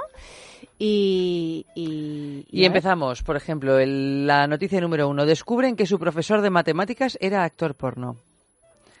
La número dos. La discoteca donde los hombres entran gratis y pagan las mujeres. La número tres. Un hombre ayuda a su mujer a casarse con su amante. Y la número cuatro. Descubre que su mujer es prostituta a través de las noticias. Fran. Yo lo tengo claro. La noticia falsa es la de Teruel. O sea, la, eh, La número La, dos. la del campo dos. de nabos que tanto sorprende. Que eso tenemos que decir que es- eh, estaban parafraseando a Leticia Dolera en la gala de los Goya. Exactamente. Sí. Primero eso, dijo, que ha quedado un campo de nabos feminista muy bonito. precioso. Oh, precioso. Primero, porque no hay empresario con tan pocas luces como para que se le ocurra semejante pamplinez. Por decir algo así que me ha, me ha quedado un poco, un poco torrentoso. Pero vamos, que a quién se le ocurre.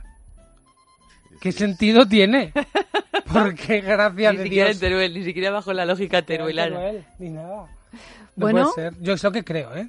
Aunque Igual ahora que me conspiranoica yo- que habías Bueno, hecho pero, estaba eh, bien eh, tirada. a veces- no hay sitios gays y así es una manera Claro. de... Sí, pero, Camuflaje, pero a camuflaje. veces mm, hacer una propuesta absurda desde el punto de vista de marketing funciona porque lo acabas comentando hasta en la radio. Sí. Me, me refiero, ¿no? O sea Sí, sí, que, Dice, Hasta la radio, hasta nosotros lo Te da comentamos. publicidad, claro. F, ¿cuál crees que es la noticia Yo falsa? ya voy, voy a votar así con frivolidad.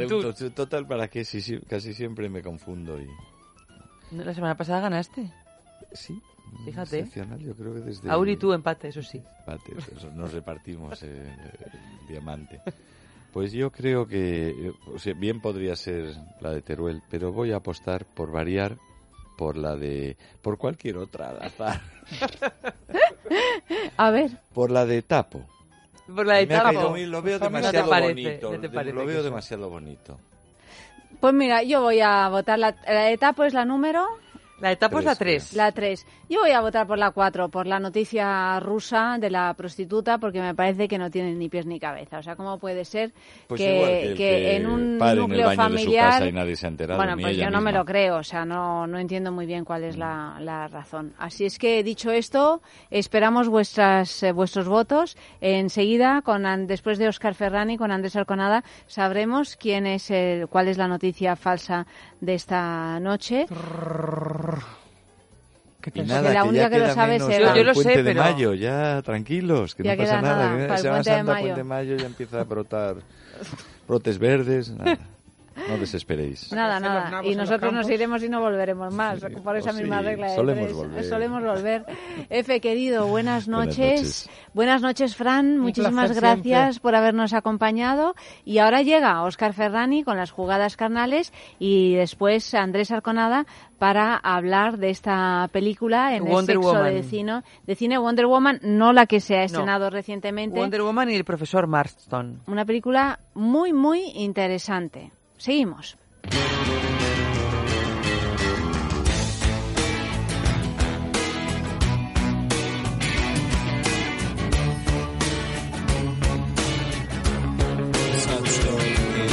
City dweller, successful fella, thought to himself, oops, I've got a lot of money.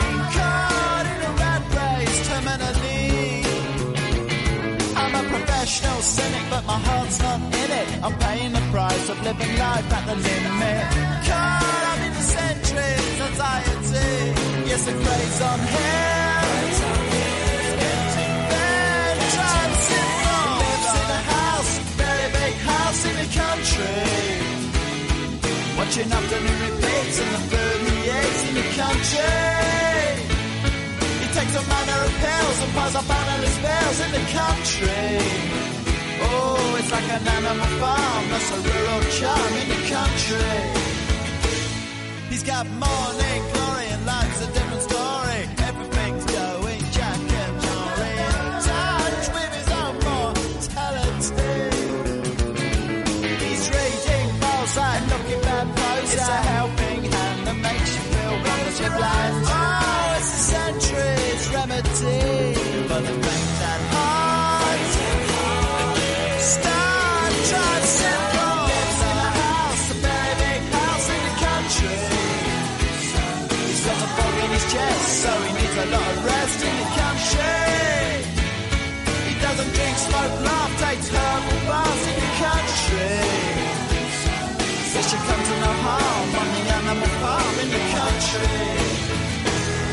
In the country.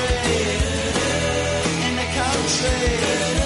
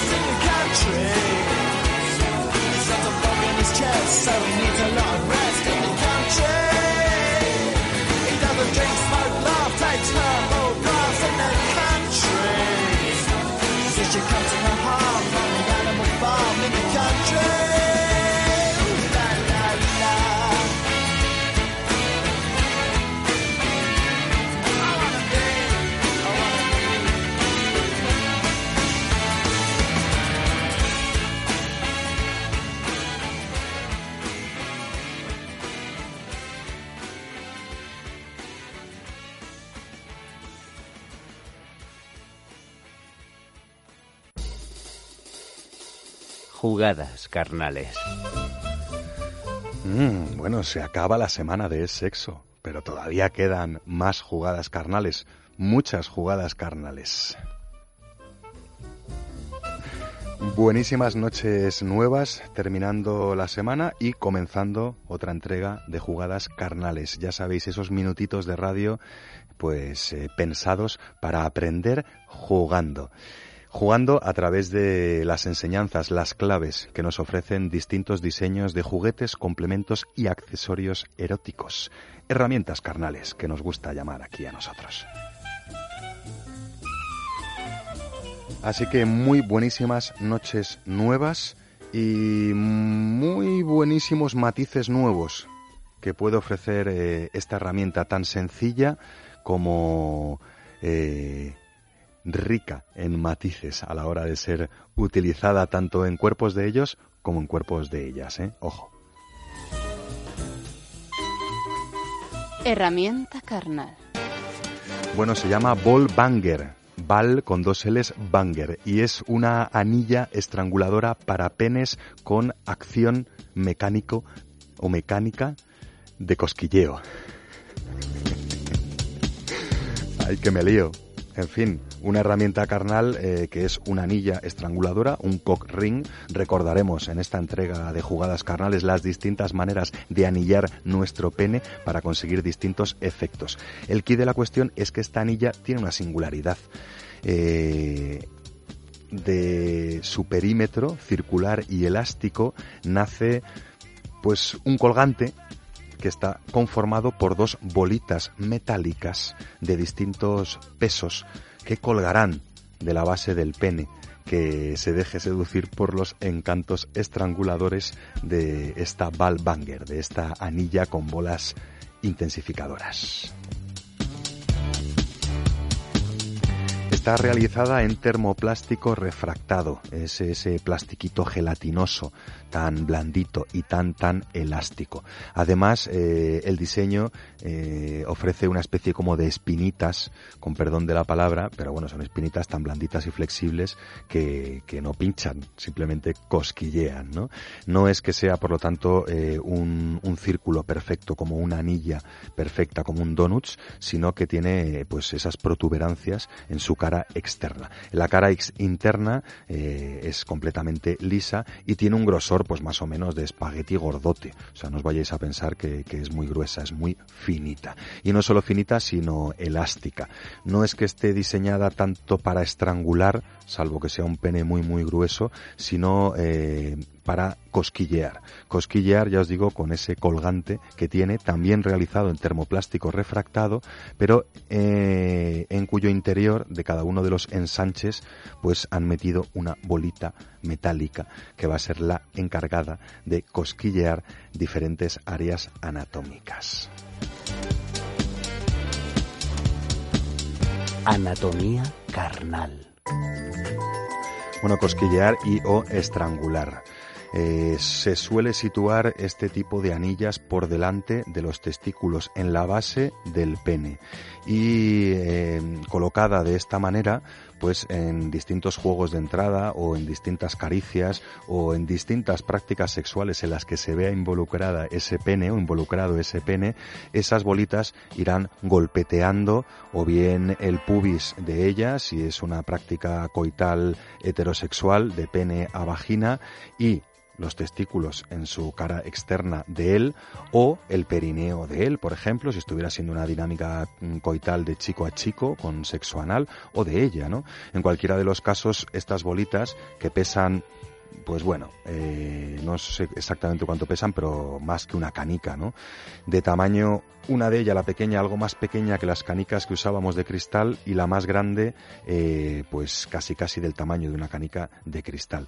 En una distancia de aproximadamente 3-4 centímetros, imaginaros el efecto que irá haciendo ese golpeteo, ese cosquilleo en distintas áreas anatómicas. Sobre todo testículos, perineo y o áreas perigenitales femeninas.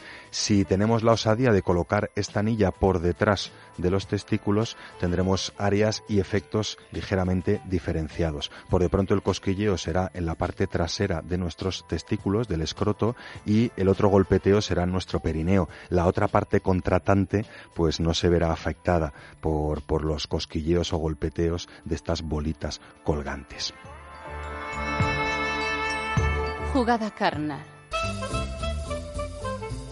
Bueno, una y básica, estrangulación delantera, lo que os estaba anticipando en las anatomías carnales. ¿Por qué decía que no es que sea muy estranguladora? Bueno, ya sabéis que cuando colocamos anillas estranguladoras por delante de los testículos, lo que estamos pretendiendo es impedir el retorno de la sangre que ha entrado en nuestros tejidos cavernosos, logrando esa erección para mantener la potencia de erección y dificultar eh, esa bajada de erección.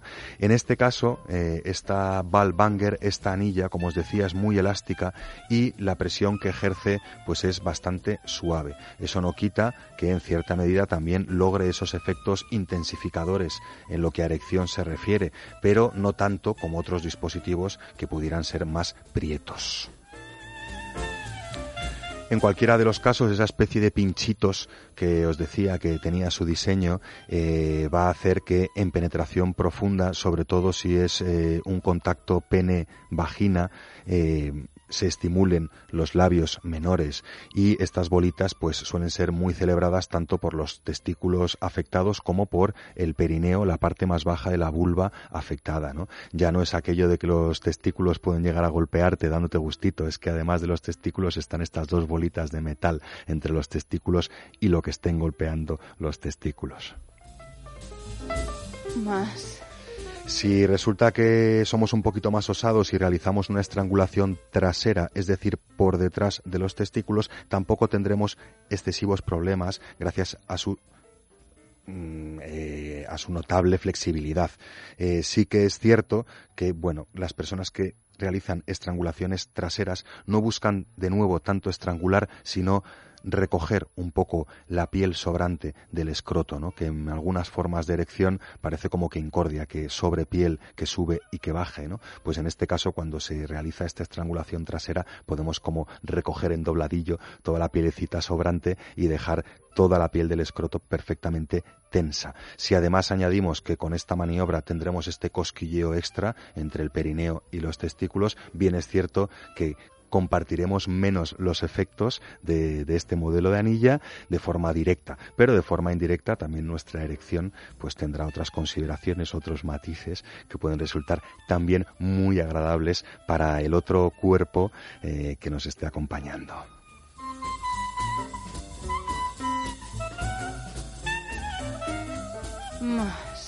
Bueno, mucho más en vuestra imaginación, aunque sí que es cierto que queda poquito más que decir ¿no? de, este juguete, de esta herramienta carnal, que es muy sencilla, pero que puede ofrecer unos matices de lo más interesantes y sobre todo que esconde esa deliciosa enseñanza carnal eh, que esconden todos los juguetes eróticos, ¿no? Y es esa atención que a veces pues eh, tendríamos que prestar a diferentes áreas perigenitales, áreas de alrededor de los genitales, incluso durante nuestras dinámicas coitales, que a veces parece que cuando hay genitales ya no hay nada más.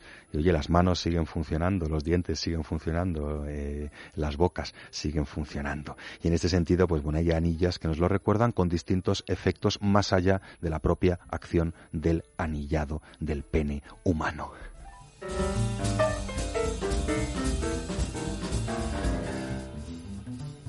Más. Venga, más en vuestra imaginación y en Amantis. Ya sabéis, sus tiendas de Madrid o en su tienda online en www.net. Amantis Andrés.net. Que me lío. Eh, nos vamos, que nos quedamos sin tiempo. Amalio Varela ha estado a los mandos técnicos y Óscar Ferrani a las cuerdas vocales. Mañana no, pero el lunes volvemos con más jugadas carnales en Es Sexo. Hasta entonces, no se olviden de jugar. Buenas noches y buen sexo.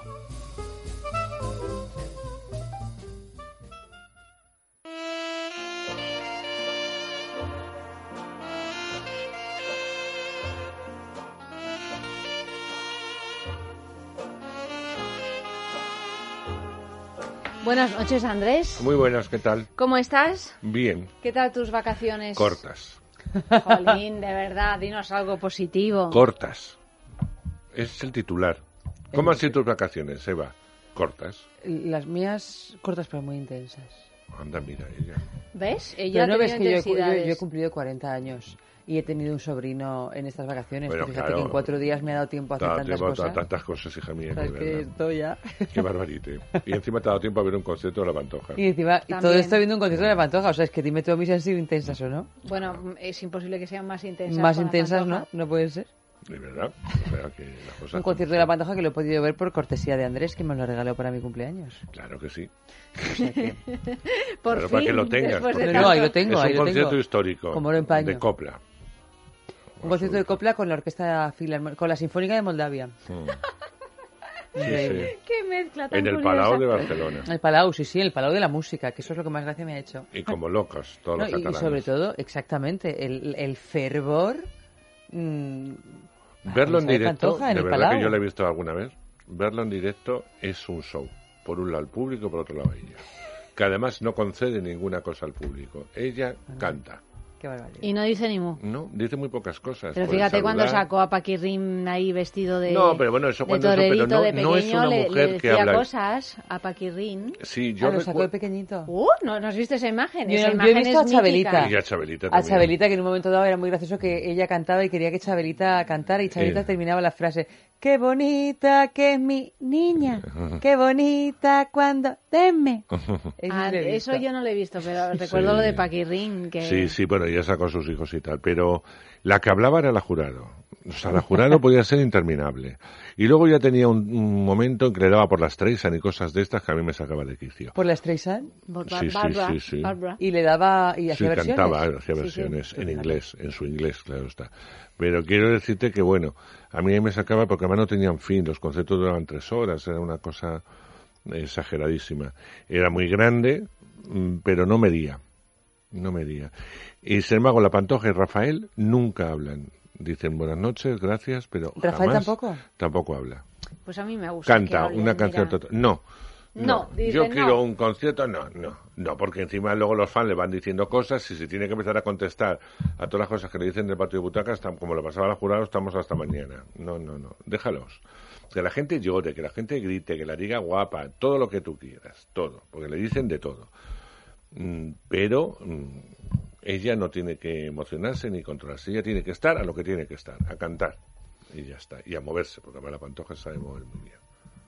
Bueno, pues, eh, pues nada, recomendamos también ese Sí, sí. DVD que le ha regalado Andrés a Sinfonía Eva de España. por su de cumpleaños, España. Sinfonía de España. Uy, que no, ¿cómo es que darle golpes Estás haciendo un montón de ruidos con el micro Sí. como si fueras un No, pero yo no sé por qué le doy golpes a... No, es que le das golpes Es y que le estás estoy rascando viendo, todo el rato. estoy no viendo algo que me está produciendo escalofríos. ¿El qué?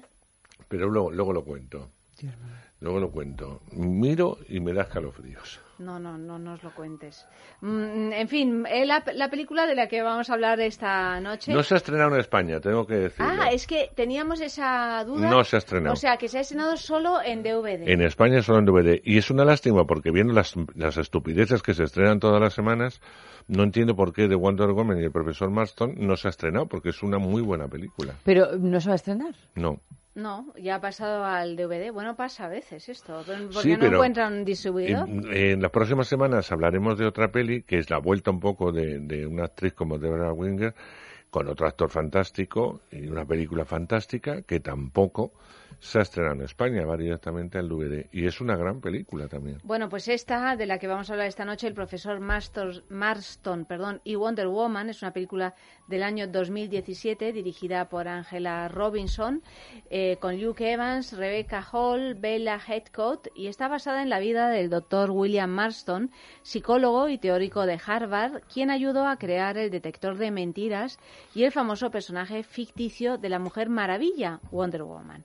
Esta película muestra parte de la relación poco convencional que compartió con dos mujeres, su esposa Elizabeth y Olive Byrne, una alumna de William, que invita a la pareja a una especie de hermandad femenina en donde exploran y comparten ideas sobre sexualidad y su misión. A partir de este evento, William, Elizabeth y Olive forman un triángulo tanto amoroso como intelectual, como familiar también. La química entre los tres fue la clave para crear a la famosísima heroína y dotarla de sus propios ideales feministas. Haremos un gran descubrimiento. Un gran descubrimiento y entonces no tendrán más remedio que reconocérnoslo. Eres una mujer brillante. Lo sé. Mucho más que yo. Eso también lo sé.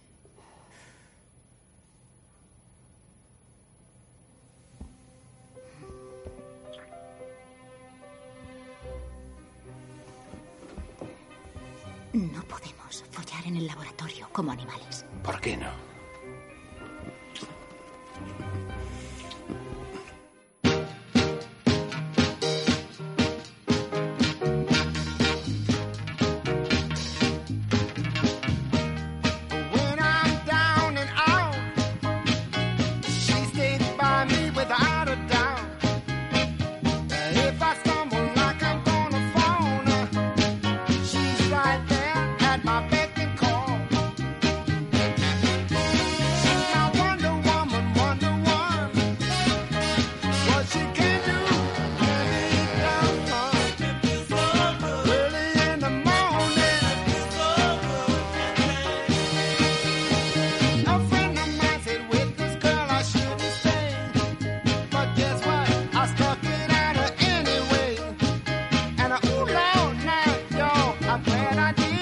A propósito del detector de mentiras, recordaros que el tema de esta noche es no más mentiras, que podéis escribir en nuestro Twitter, arroba es sexo radio y en el Facebook es sexo y participar en este concurso. Entre todos los mensajes que escribiráis, que escribáis, perdón, uno de ellos, el que más nos guste, lo premiaremos con un fin de semana en el balneario de la Ermida. Si tecleáis www.balneariolahermida.com veréis que realmente merece la pena ese lugar.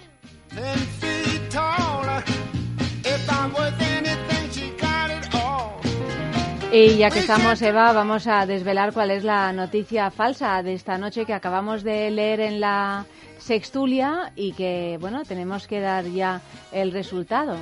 Pues mira, la noticia falsa, como, eh, como ha averiguado Fran Arraez, es la de la discoteca de Teruel que le cobra a los hombres y pagan las mujeres. Ya, ya parecía que no podía ser una... Es solo producto de la imaginación de los de los de Teruel, que no sé cómo es el gentilicio, la verdad. Tirolenses. Turolenses. Turolenses, turolenses. Pues es una. solo, solo, solo puede existir en la imaginación de los turolenses. Bien, pues esa es la noticia falsa. Muchísimas gracias a todos por participar y a ver también quién se lleva ese regalazo de la marca Bijou Indiscret.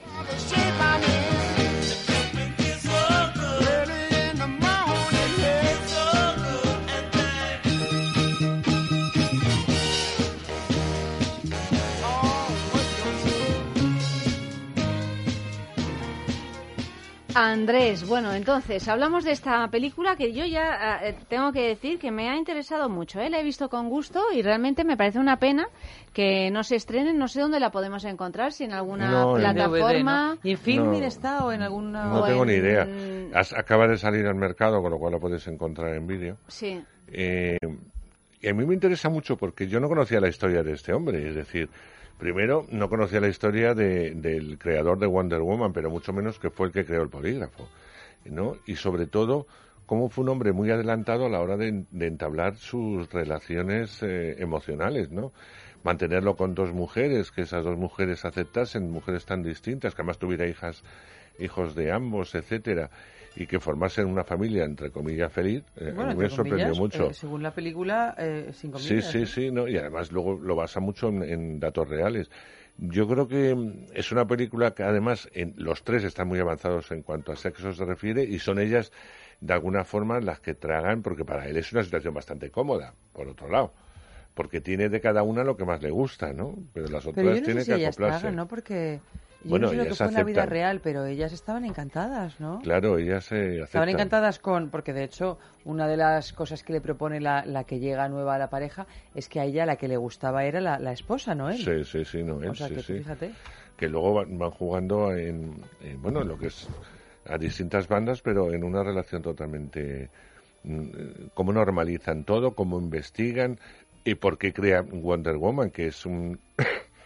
eh, que, que la acusan, fíjate, de todo lo que le acusan eh, a ese personaje, que fue real, por otro lado, todas esas acusaciones, eso sí lo sabía. Cuando mm, no pretendía eso, era una mujer un poco más avanzada eh, eh, a lo que eh, tendría que ser la mujer de la época que, que les tocó vivir. Con todo y con eso, salvando todos los puntos de censura, etcétera, pudo al final recrear ese, ese personaje que hoy, vista la película de Wonder Woman, eh, que se ha ca- calificado como la primera película feminista dentro de un cómic, eh, en cuanto que, se, que es una mujer eh, la que toma las riendas de todo, pues eh, se, ha, puesto en su lugar, pero en un principio era, vamos, la llamaron de todo menos bonita al personaje y, de paso mm, a él, que de alguna forma ponía en práctica, o eran las ideas que tenían tan, sus dos mujeres, porque no se puede decir una mujer otra, y le quiso las dos por igual. Eh, fue una relación, como decíamos al principio, a trío, o sea, un trío mm, desde un principio, pero eh, que él quería a esas dos mujeres. No, y además igual. tuvieron una relación, además de sentimental, también familiar, porque tuvieron... Y profesional. y profesional. Tuvieron dos hijos cada una de, de ellas. De ellas, sí, sí. Vivían todos juntos y... Tenían una relación maravillosa. Lo que sale en la película, y luego además al final te ponen las palabritas de que está basada en hechos reales y cómo fue la vida de cada cual. Cuando él murió, ellas siguieron viviendo 38 años juntas Sí, después sí, de la muerte de él. O sea que. Hombre, un sentimiento eh, que había. ahí por había amor. dos. Había amor entre las dos también. O Sí. sea que. Bueno, a mí es una película que me descubre muchas cosas, que trata todo con normalidad, incluso eh, los puntos de Sado y tal están muy bien tratados, eh, eh, no, no son eh, posturitas, sino que es lo que tiene que ser. Eh, el amor, mm, eh, cuando hacen el amor, hacen el amor, es decir, sin ser demasiado explícita, porque no lo, no lo puede ser, eh, porque los americanos sabes que es muy complicado que hagan algo explícito, pero sin ser demasiado explícita, es una película muy valiente, ¿no? No Por es eso me necesario, a extraña- mí me parece que está apuntado todo lo que, Todo, que está todo muy bien se tiene y que que apuntar cuentan- de un modo muy elegante y muy sensual también, porque tiene unas escenas que son eróticamente son interesantes, ¿no? Sí, que cuentan todo lo que tienen que contar, pero por eso te digo que es una historia interesante, una historia adulta, con además, eh, tanto él es un actor estupendo, Chris Evans, pero Rebecca Hall es una actriz eh, británica soberbia, que es la que hace eh, la mujer, la hemos visto en multitud de películas. La primera mujer, digamos, la mujer. Sí, y incluso, eh, vamos, era la lo único que se salvaba de Vicky Cristina Barcelona, eh, Rebecca Mm. Hall, por poner...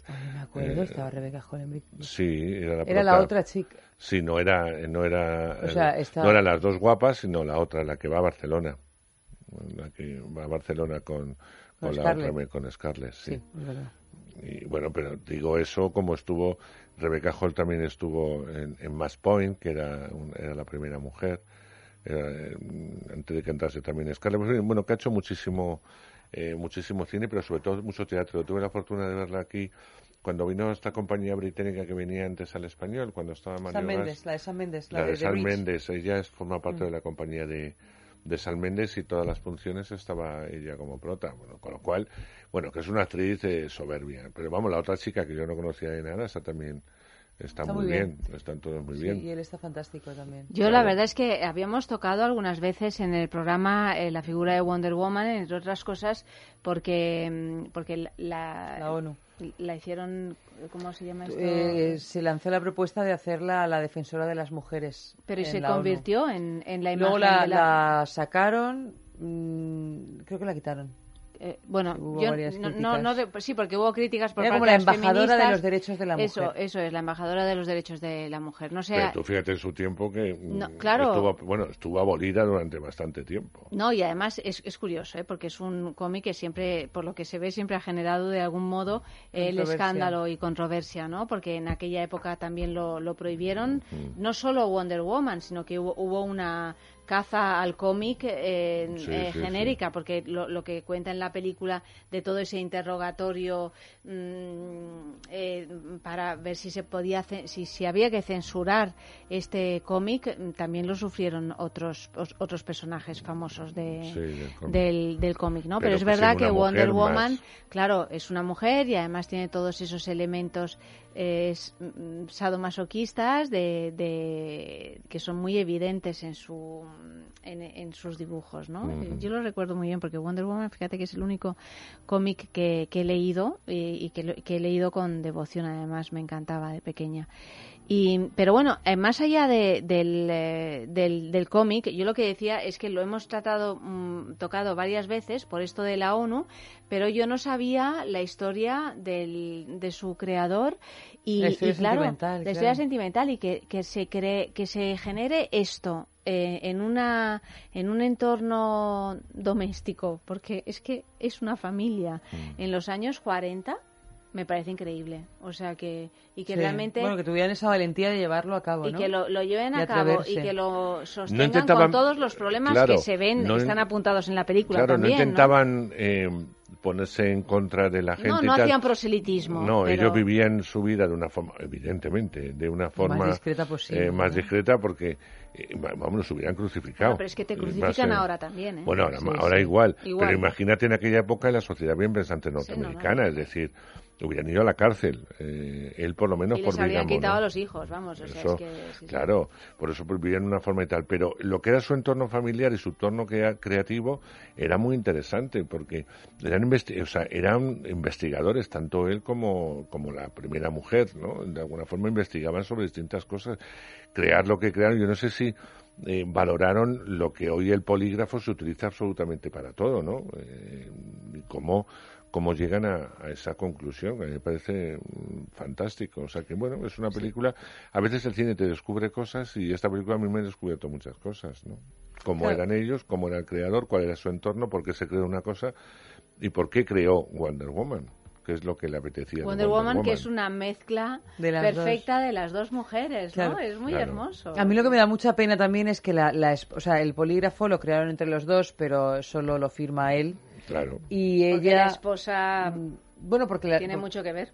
Claro, bueno, tiene tanto que ver como, Como que hasta él. la propia, eh, com- bueno, la presidenta del comité este de censura se lo dice, o sea, pero esto lo creaste con ella, sí, pero bueno, ella solo hizo tal, ya, bueno, es que ella justamente dio con el kit de la cuestión para que un polígrafo funcione, ¿no? Que es la, cómo varían los latidos del corazón cuando estás mintiendo y tu cuerpo se plantea una situación de estrés. Y luego, lo que realmente me da pena es que la esposa, o incluso también la, la, la o sea, la um, Olivia, la que hace de, de- Sí, su bueno, la segunda tercera, mujer. La se- sí. eh, ninguna de las dos tuviera la posibilidad de, claro, de, de desarrollarse de una manera profesional, sobre todo porque es que ella, Que eran dos la mujeres primera muy esposa, inteligentes, además. bueno, y además es que tenía verdadero fervor por la ciencia y ella quería su doctorado en Harvard y al final se ve abocada a trabajar de secretaria porque, bueno, claro, pues ya empieza a tener hijos y necesitan dinero y... Entonces Bueno, está dices, demostrando una realidad de esa sociedad, ¿no? En la que las mujeres realmente lo tenían muchísimo más Mm. difícil, ¿no? Mm. Y aquí lo cuenta mm, de un modo muy muy honesto, me No, es parece. que no se podían Porque es que plantear o- simplemente otra no se cosa. po- sí, sí. A pesar de que ella le dice a él al principio de la película, dice, yo tengo más talento que tú. Sí. mm. Independientemente de valorar quién tiene más talento, es verdad que son dos mujeres que están a la sombra de un hombre, pero de un hombre que es plenamente consciente de que están a la sombra por una tara social, no por, Mm, eh, sí, sí, por pero otras bueno, claro, cuestiones. Sí, sí. En este caso la conciencia da exactamente igual, ¿no? No, no en la relación entre ellos. En la relación bueno, entre claro, ellos, no, que es no. absolutamente paritaria, no, no da igual, ¿no? De hecho, él es muy respetuoso, ¿no? También en, en todo el acercamiento sexual a otro tipo de prácticas que en principio eh, a lo mejor no, no, no, no eran compartidas por los tres, como el tema de las ataduras, ¿no? Que él es, algo que él propone y, poco a poco van entrando las dos, ¿no? Pero no es algo tan tan obvio. Pero él lo hace siempre de una manera Mm. absolutamente, bueno, aquí o estamos los tres o, o- o no estamos nadie, ¿no? O sea que Mm. Es, es un, un caso bien curioso y, yo la verdad es que viéndolo experimenté como una especie de, de alivio de que se tratara así, ¿no? Porque siempre son las películas cuando se tratan otros tipos de, de- de decisiones sexuales de pareja y vitales, siempre hay un castigo final, ¿no? Sí, o un película- o un No, trauma no. o tal. Y en esta película no. No, no es- hay es- traumas. no, no lo hay, ¿no? Es no, esto es muy no- amable. Hombre, hay una desgracia, es que él Bueno, muere porque está enfermo. Por la desgracia de la vida que pero es finita, ¿no? vamos, Pero que, claro, sí. más allá de eso, Pero Entonces- no como castigo. Claro, que No. no, no hay una moraleja, ¿no? Que, y, y más en una película americana, o sea, que me ha sorprendido mucho, ¿no? O sea, que, que se Pero ni siquiera desde el punto de vista de los hijos, porque al final cuando te explican qué fue de todos aquellos, eh, uno de los hijos forma una fundación donde exhibe la- los inventos de- del padre y de la madre, o por lo menos de- del primer matrimonio, ¿no? De ellos dos. O sea, que parece ser que todo el mundo lo entendió bien y los hijos, pues Bueno, tampoco pero les Claro, se criaron en un ambiente eh, distinto a lo mejor al de, De sus libertad, amigos. tampoco le interesa, eh, lo pone, pone la familia, pero tampoco sabemos cuál fue el desarrollo de, de los hijos frente a otros niños de su misma edad y con otros conceptos familiares, porque claro, ellos se crean en un concepto familiar que les parecía el normal, porque además había mucha eran todos hermanos, por otro lado, pero eh, había mucha cordialidad eh, en, en las relaciones delante de los hijos. Mm. No hay, no hay enfados, no hay broncas, no hay nada. Es decir, se crea una cordialidad absoluta. Eh, ¿Cómo lo viven ellos, cómo vivieron ellos esos años cuando tenían que enfrentarse a colegios, etcétera? Pues no lo cuenta porque tampoco es la historia eh, que tiene que contar. Eso es una serie, a lo mejor daría para eso. Sino que se centra en la relación de ellos tres, la creación del polígrafo y, por supuesto, lo que pasó con Wonder Woman. ¿no? con Wonder Woman. Y luego, cuando ves las fotos reales de cómo fueron, claro, siempre piensas, vaya, yo pensaba que se iban a parecer un poco más a los actores, ¿no? Mm. Pero no. No, No. se parecen en absoluto. No, no, no, no, bueno, el cine... No eran tan atractivos, ninguno de El los cine dos. mejora... Bueno, no, no todos los casos, porque hace poco yo no me acuerdo de quién vi un biopic de una mujer, bueno, ahora me voy a acordar, y que era más guapa la, La la real. que la... Ahora, ahora me acordaré de, que, de quién era esta película. Pe- Bueno, francés. La que tratamos en Semana Santa. Sí, la de Jessica, Jessica Lange es una mujer fascinante, pero es que la Frances, eh, de verdad, Real, era una mujer maravillosa, bueno, es que era una diosa. Era una diosa. Era una actriz estadounidense que tuvo un montón de problemas y al final acabó la pobre eh, pues lobotomizada. Y, la, y la, la- por, por curiosidad la busqué y dije, pero qué barbaridad, qué mujer más bella, ¿no? Una mujer bellísima, bellísima. Sí, sí. Hubiera tenido un carrerón. Sí, sí, completamente, vamos. Lo O sea, que no quiero yo decir que Jessica Lange no esté a la altura de cualquier mujer más bella, porque además Sí. Jessica Lange es una actriz fascinante, pero que es que no tiene nada que envidiarle la verdadera No. Frances a Jessica Lange. No, para nada, para nada. En eso te doy la razón. Música.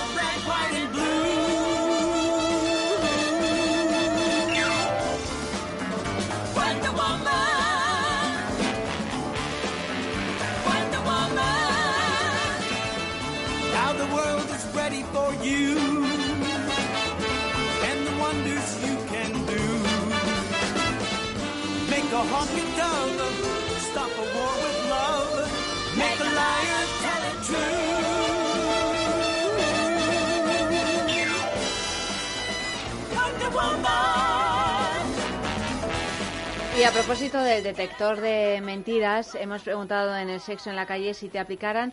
Un detector de mentiras, pillaría, pillarían muchas, o sea, es decir, eh, contamos muchas mentiras o no, porque además aquí en esta película se subraya algo que es fundamental y es que la mentira ha de ser relevante para que el detector lo, lo pille, o sea, ha de ser una mentira que te produce una zozobra, una emoción, no Que te una provoca una mentira- alarma, Claro, no, ¿no? una mentira que te da igual. Claro, de o que la pared es roja o azul.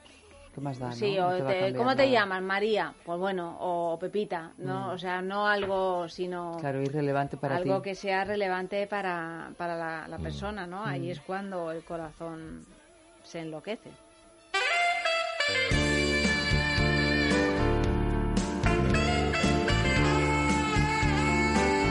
Un porrón. Eh, ¿Esto es un detector de mentiras?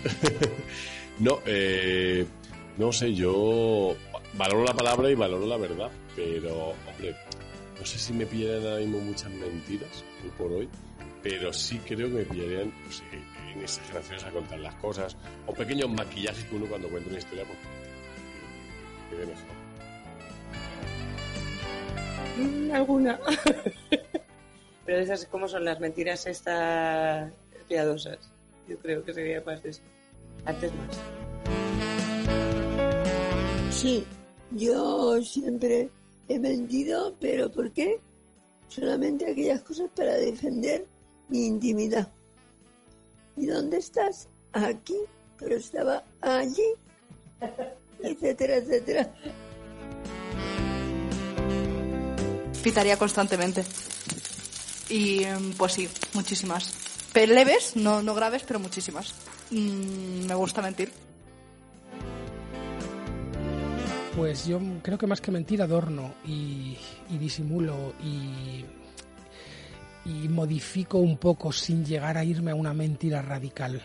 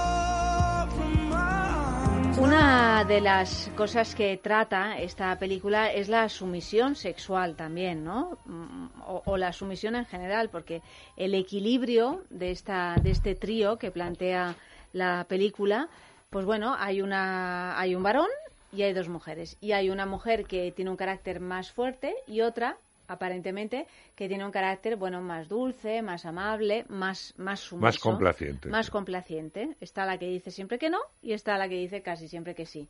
Luego vemos cómo la cosa en un momento dado se da la vuelta, que es un poco también lo interesante de los juegos de dominación-sumisión, que finalmente, pues ¿quién domina más? ¿El sumiso o el, o el dominante? Pues a ver, pues re- realmente quien dicta las cosas de un modo más sutil es el sumiso, ¿no?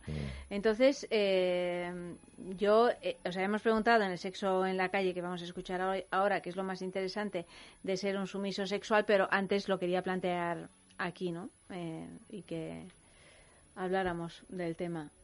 Ya, puestos, eh, a- a- ¿qué, qué interesa más? ¿Ser sumiso o ser O ser dominante. O ser dominante. Eso es una decisión muy personal, ¿no? Que depende del carácter. Es que yo creo que, yo son eso con la peli, no siempre tienes por qué ser sumiso, aunque te guste ser sumiso, y no siempre tienes que ser dominante, aunque te guste ser dominante. Yo creo que en el equilibrio de las dos cosas está lo bueno, ¿no? A mí me, me gusta, eh, o me gustaría ser sumiso en muchas cosas, pero también me gusta dominar en, en otros. sí, lo que pasa es que en esta práctica de este tipo de, de, juego sexual tengo la impresión de que los que son dominantes son dominantes y los que son sumisos son sumisos, que es mucho más difícil que se mm. cambien esos pero roles. Pero ¿no? que, creo que también se llaman versátil o algo así. Mm -hmm. no, no, sé si se llama versátil. Pero es menos o... frecuente, ¿no? Por lo que tengo entendido. Sí, bueno, pero es que en realidad en la vida es muy poco frecuente también que uno sea tan tan cambiante, tanta gente, ¿no? ¿no? O sea que no tanta gente no, o sea, yo creo Que que, es más cambie. Sí, frecuente. que es más fácil o sea, que sea que sumiso uno o no se- dominante. claro, uno siempre tiende a, a catalogarse o a etiquetarse, ¿no? ¿Y tú qué eres? Pues entonces es normal que tampoco cuando te vas a la sublimación de las cosas, como son, por ejemplo, las prácticas sexuales, pues que no sea tan fácil el hecho de cambiar, ¿no? Porque si en realidad todos intentamos encajar en alguna etiqueta también para construir una propia identidad, pues lógicamente en esa sublimación, elegir, pues también eliges, ¿no? Mm.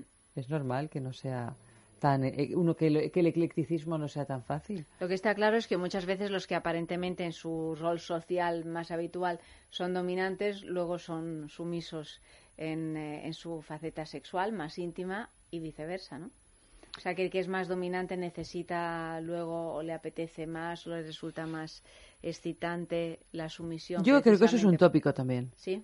Bueno, sobre todo teniendo en cuenta que las veces que hemos tenido aquí a Dominatrix te, dan- te, te dicen que es complicadísimo encontrar hombres sumisos.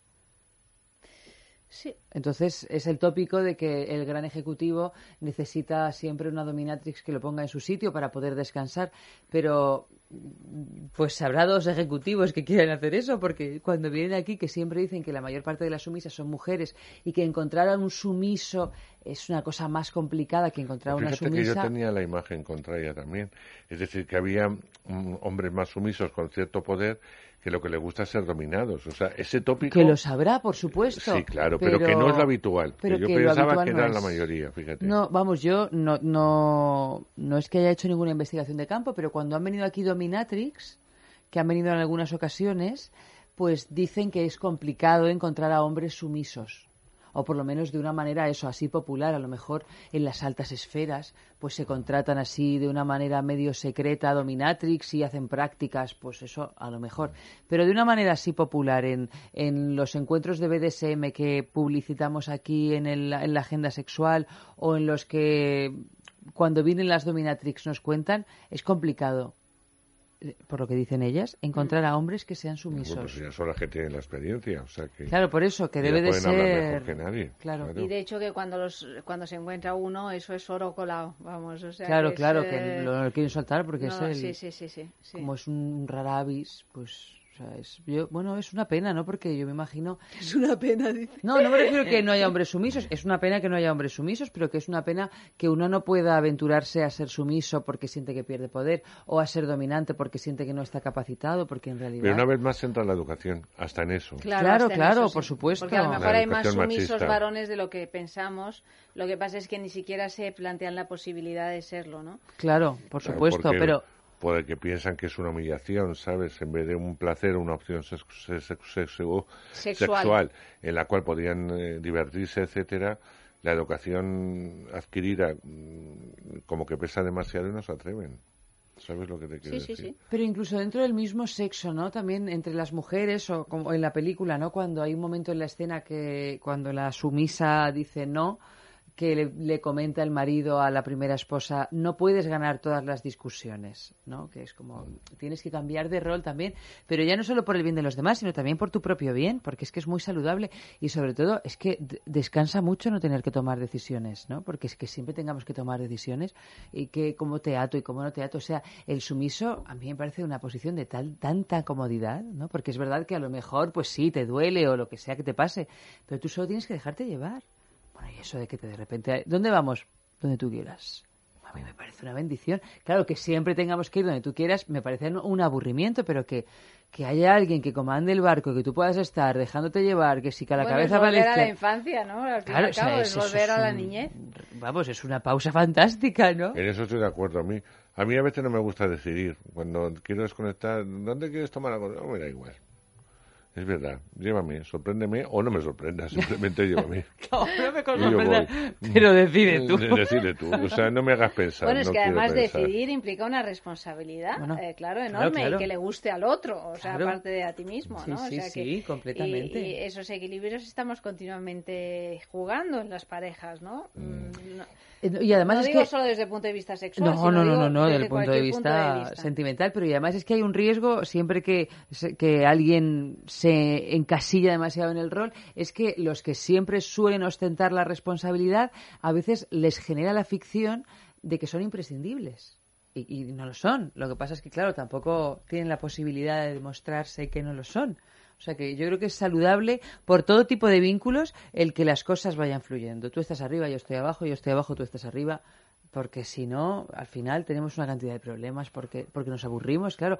Pero yo creo que nos aburrimos de uno mismo también. Sí.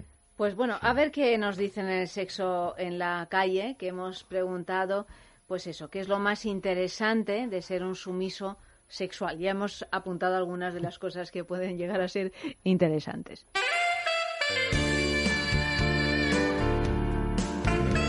El placer que te pueda proporcionar. Y, y también una cosa que me parece interesante de todas estas historias es cómo, cómo somos tan multiformes ¿no? la, a la hora de comportarnos y somos capaces de, de tener una faceta en, la cama, en lo sexual, y otra faceta luego de puertas para afuera. Que esas dos facetas muchas veces no se mezclan. Es una cosa que me. Como un juego de máscaras que siempre me da. Mm, me imagino que el, poder actuar de una manera que no, no puede ser la habitual en tu día a día. O sea, que en tu, eh, tu día a día, en tu trabajo, tal, no sé qué, ser sumiso o ser sumisa no, o sea, no te permite vivir, aunque al final lo seas, ¿no? Pero en la cama, pues mira, te da un puntito ahí de, de dejar, ¿no? De dejarse hacer. Más interesante, la verdad es que el ser sumiso sexual es lo que el hombre le pedía a la mujer toda la vida. Antes, no digo ahora. Y entonces, pues, ya eh, te encaminas en eso y más que, más que ver cosas interesantes, le veo defectos. Porque si ya te salías de, mm, de la sumisión, ya, ¿dónde lo has aprendido? ¿Quién te lo ha dicho? Pues el eh, perder el control. Eh, perder el control que quizás en la vida llevas constantemente y luego mm, en el sexo, pues, liberarse. Eh, sí, y, y un poco un juego de, fuerzas, ¿no? De, pues de sí, de sentirse de repente más con menos fuerza. Pues tanto la sumisión como la dominación tienen de interesante la empatía, el juego adulto, valiente y, y con sentido, por supuesto. Todo lo que sea jugar, estoy a favor.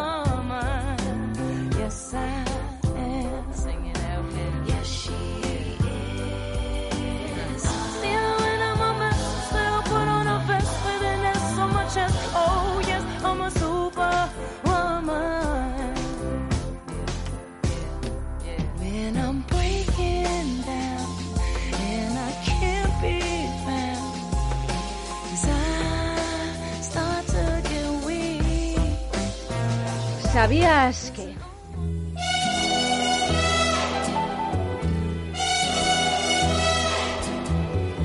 plena época dorada del cine de superhéroes ha pasado muy desapercibida una cinta como El profesor Marston y Wonder Woman, que habla de la historia real que hay tras la creación del personaje de Wonder Woman. Escrita y dirigida por Angela Robinson, cuya carrera ha estado muy vinculada a ficciones que han reflejado la diversidad sexual, como pueden ser True Blood, Hank o Elle, la serie L, se desa- desarrolla esta película un alegato a favor del amor sin restricciones en torno a una historia real especialmente propicia para ello, con protagonistas que pagaron muy cara su libertad, pero que supieron reconstruir sus vidas de forma creativa y sin traicionarse a sí mismos. Wonder Woman es, al final, una excusa para la película y un desahogo para su creador. La única forma que encontró para reivindicar su visión del mundo con una amalgama de fetiches sexuales, descubrimientos científicos propios, el detector de mentira, como hemos señalado toda la noche, y referencias a las dos mujeres de su vida englobadas en torno a una idea principal, la verdad como acto de liberación. Las imágenes fetichistas del cómic, desde escenas de dominación hasta prácticas de bondage con cuerdas, se extendían por sus páginas, haciendo saltar las alarmas de los sectores más conservadores del momento, pero ni ellos pudieron impedir la fuerza de Wonder Woman. Vendió más ejemplares que Superman en la época de su creación. A comienzos de la década de 1940, la empresa, la empresa de DC Comics estaba dominada por sus superhéroes masculinos, esencialmente Superman y Batman, uno con sus superpoderes del otro planeta y otro con sus gadgets tecnológicos. Marston, que en sus ensayos de psicología había escrito que en la noción masculina de libertad había algo inherentemente anárquico y violento, pensó que para variar se debía crear un personaje que se impusiera no con sus puños y no por la fuerza, sino con amor. Está bien, pero haz que sea una mujer, le dijo su esposa. Más tarde, cuando Wonder Woman ya había cautivado la imaginación de los lectores, Marston eh, escribió que había que acabar con el arquetipo femenino como débil y que su antídoto para eso había sido crear un personaje con toda la fortaleza de Superman y además con todo el encanto de una buena y bella mujer. La inspiración de Marston y de su esposa para Wonder Woman también provenía de las más tempranas feministas y hasta de Margaret Sanger, pionera estadounidense del control de natalidad. Pero las circunstancias de la creación del personaje, aspecto en que se centrará su película biográfica, fueron también controvertidas por otro aspecto de la vida personal de su creador. El profesor había desarrollado un modelo de conducta social y emocional en su etapa universitaria al que denominó DISC y que constaba de varios pasos, dominio, influencia, sumisión y conformidad. Pronto se daría cuenta de que el comportamiento de las personas correspondía a una de estas categorías y que las relaciones humanas atravesaban este patrón, como pudo comprobar aplicándolo a su propia familia. Mientras que Olive era el miembro sumiso, una sumisión siempre voluntaria, Elizabeth era la parte dominante, y así se iban estableciendo una serie de relaciones de poder en la intimidad que en este caso se equilibraban hasta alcanzar la armonía. El problema residía en la autoridad como fuente de represión, en la imposición de pensamiento y en la imposibilidad de elección. Al fin y al cabo, una de las principales luchas de nuestras superheroínas siempre ha sido la de instaurar la justicia y la igualdad en un mundo regido por la violencia y el desequilibrio.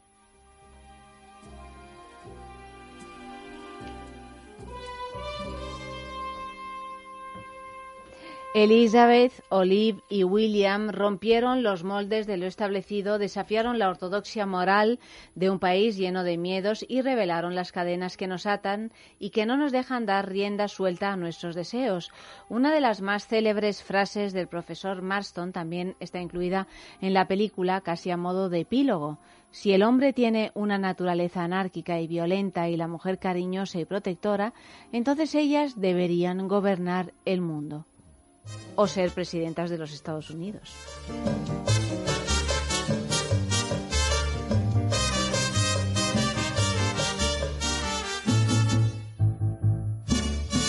Ya yo no quiero saber en la vida de otras caricias que no sean las tuyas.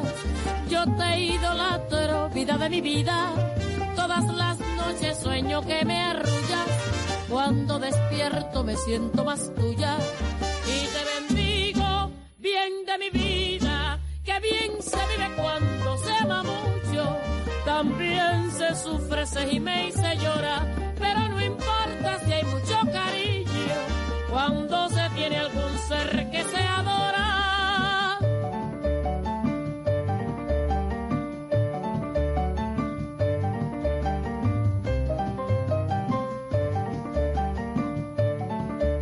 Agenda sexual.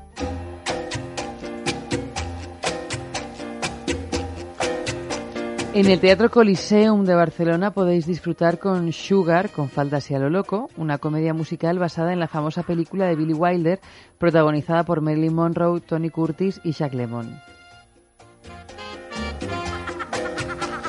La Fundación MAFRE en Madrid presenta en sus salas de Recoletos la exposición Homenaje a Miró, la mujer en los dibujos de las colecciones Fundación Mafre. Se trata de uno de los temas protagonistas de la obra de Miró, quien, como otros pintores de su tiempo, se alejaron de la clásica figura femenina del siglo XIX, convirtiéndola en la protagonista de un nuevo mundo. Y para terminar, el sábado, también en Madrid, en Los Placeres de Lola, el taller Mindfulness para las relaciones íntimas, habitar tu cuerpo para sentir más.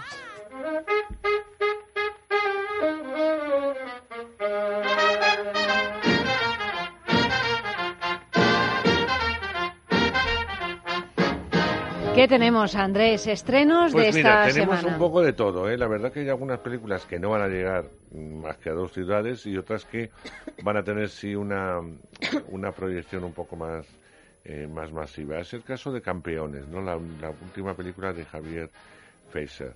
Eh, yo tengo que reconocer que me daba mucha pereza. Veía el cartel de la peli.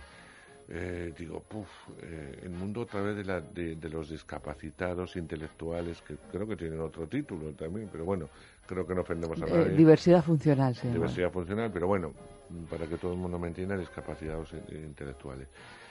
Dije, pero bueno, eh, Fraser siempre me sorprende, para bien, y menos con Camino, eh, sus películas me sorprenden.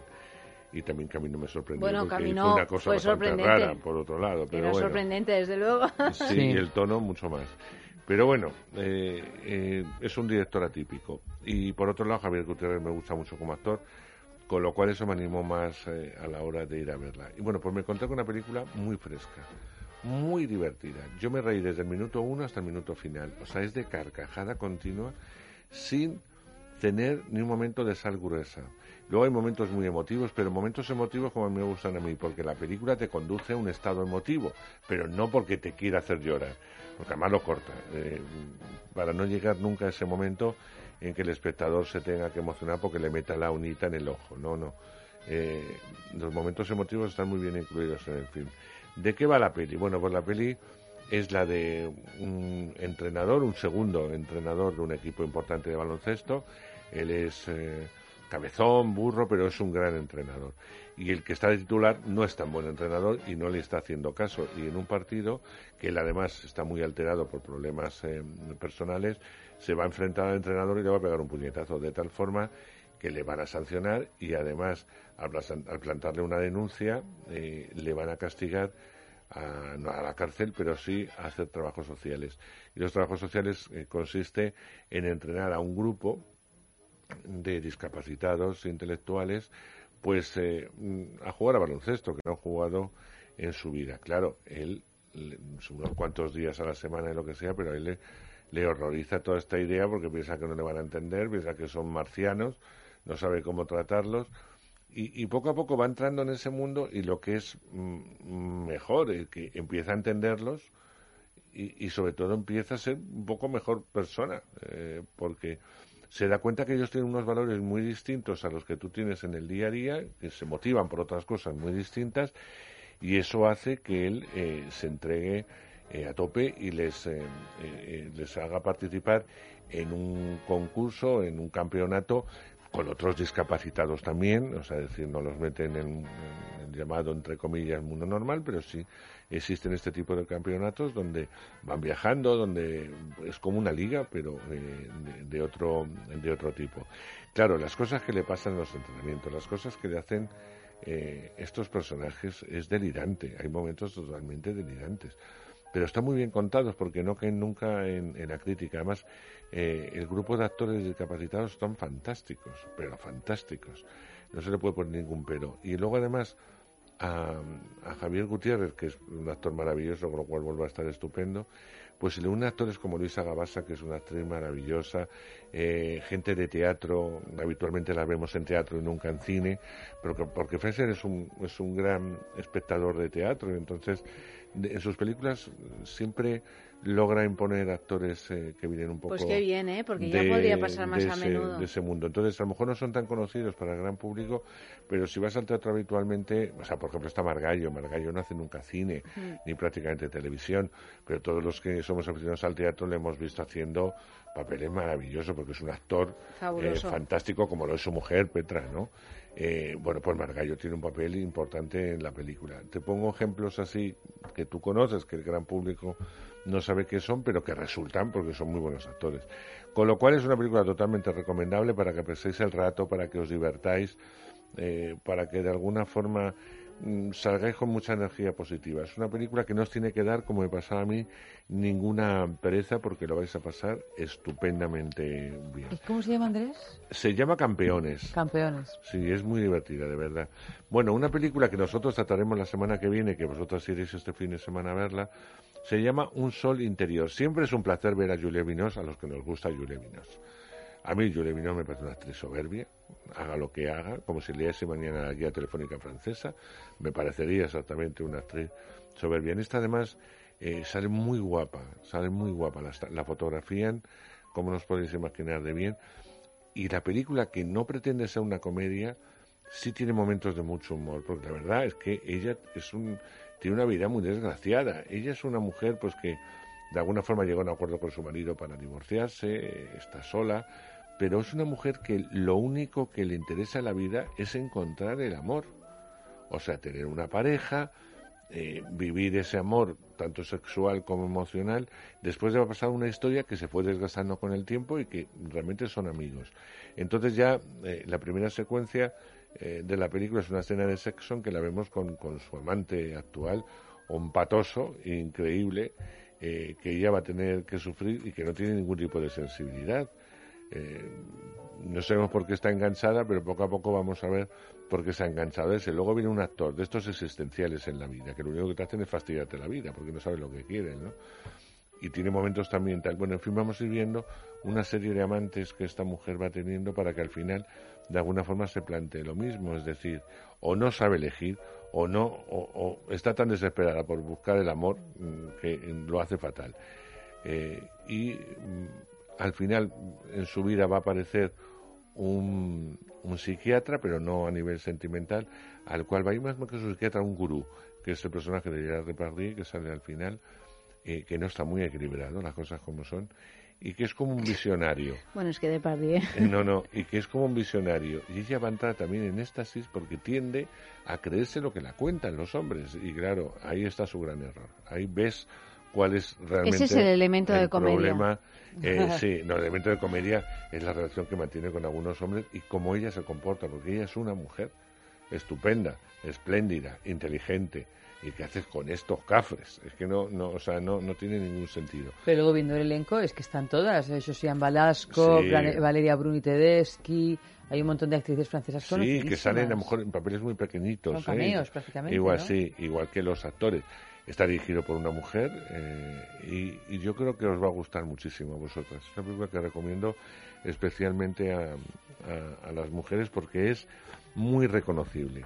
Hubo una película que tuvo un éxito tremendo porque era un remake de una película antigua y fue tanto el éxito, hablo de una familia de Tokio, eh, fue tanto el éxito que se hizo una segunda parte en la que se la llevó ya un poco más a la comedia, lo que en principio era un drama, la segunda una comedia porque si la visteis, en la segunda la matriarca decidía que para su cumpleaños quería el divorcio del marido. Estaba hasta las narices del marido. Y eso es lo que proponía, ¿no? Y además en una sociedad como Japón resultaba todo mucho más curioso. el, hombre, los hijos no saben qué hacer con los padres, mucho menos con la madre. En fin, que se acaban unos conflictos tremendos. Bueno, yo creo que en, en, Tokio, perdón, en Japón, fue tal el éxito la película, una película que se ha, estrenado en prácticamente todo, Occidente. Y ha funcionado tan bien que hay ahora una tercera que se llama Verano de una familia de Tokio. Vuelve a contar yo creo que cerrarán ya la trilogía ¿no? con, con esta película, ¿no? Eh, y estamos, eh, vamos a hablar, pues eso, de un veraneo. Un veraneo muy especial porque va a pasar de todo. El abuelo va a hacer de las suyas, la abuela está en otro mundo siempre y los hijos son lo peor que te puede tocar como hijos, sean japoneses o de Albacete. Mm, o sea, da igual.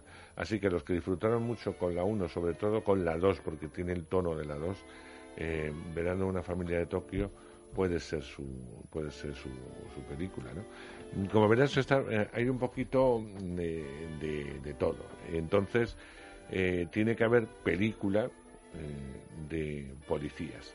Llevamos un tiempo sin películas de acción. En esta ocasión volvemos ya a lo que es el nuevo héroe de acción que es Gerard Butler, que desde 300 todo lo hace igual. es decir, él, eh, que si el asesinato en la Casa Blanca, que si él salvaba al este, bueno, no este no era la Casa Blanca, ese era en Londres, pero salvaba a los primeros ministros, a los otros, luego una continuación, él siempre salva eh, a todo el mundo. Y la verdad es que luego cuenta con unos actores, eh, algunos de ellos bastante famosos a la hora de, de acompañarle en el reparto. Pero en esta ocasión va a ser de ladrones. Estamos de ladrones, estamos con un grupo de ladrones de bancos, de élite, con formación militar, que planean un atraco en el Banco de la Reserva Federal de Los Ángeles. Se trata de, de un robo inmenso, porque creo que estoy mirándolo porque no me acordaba cuánto dinero era, pero son 120 millones de dólares en efectivo que todos los días se sacan de la circulación.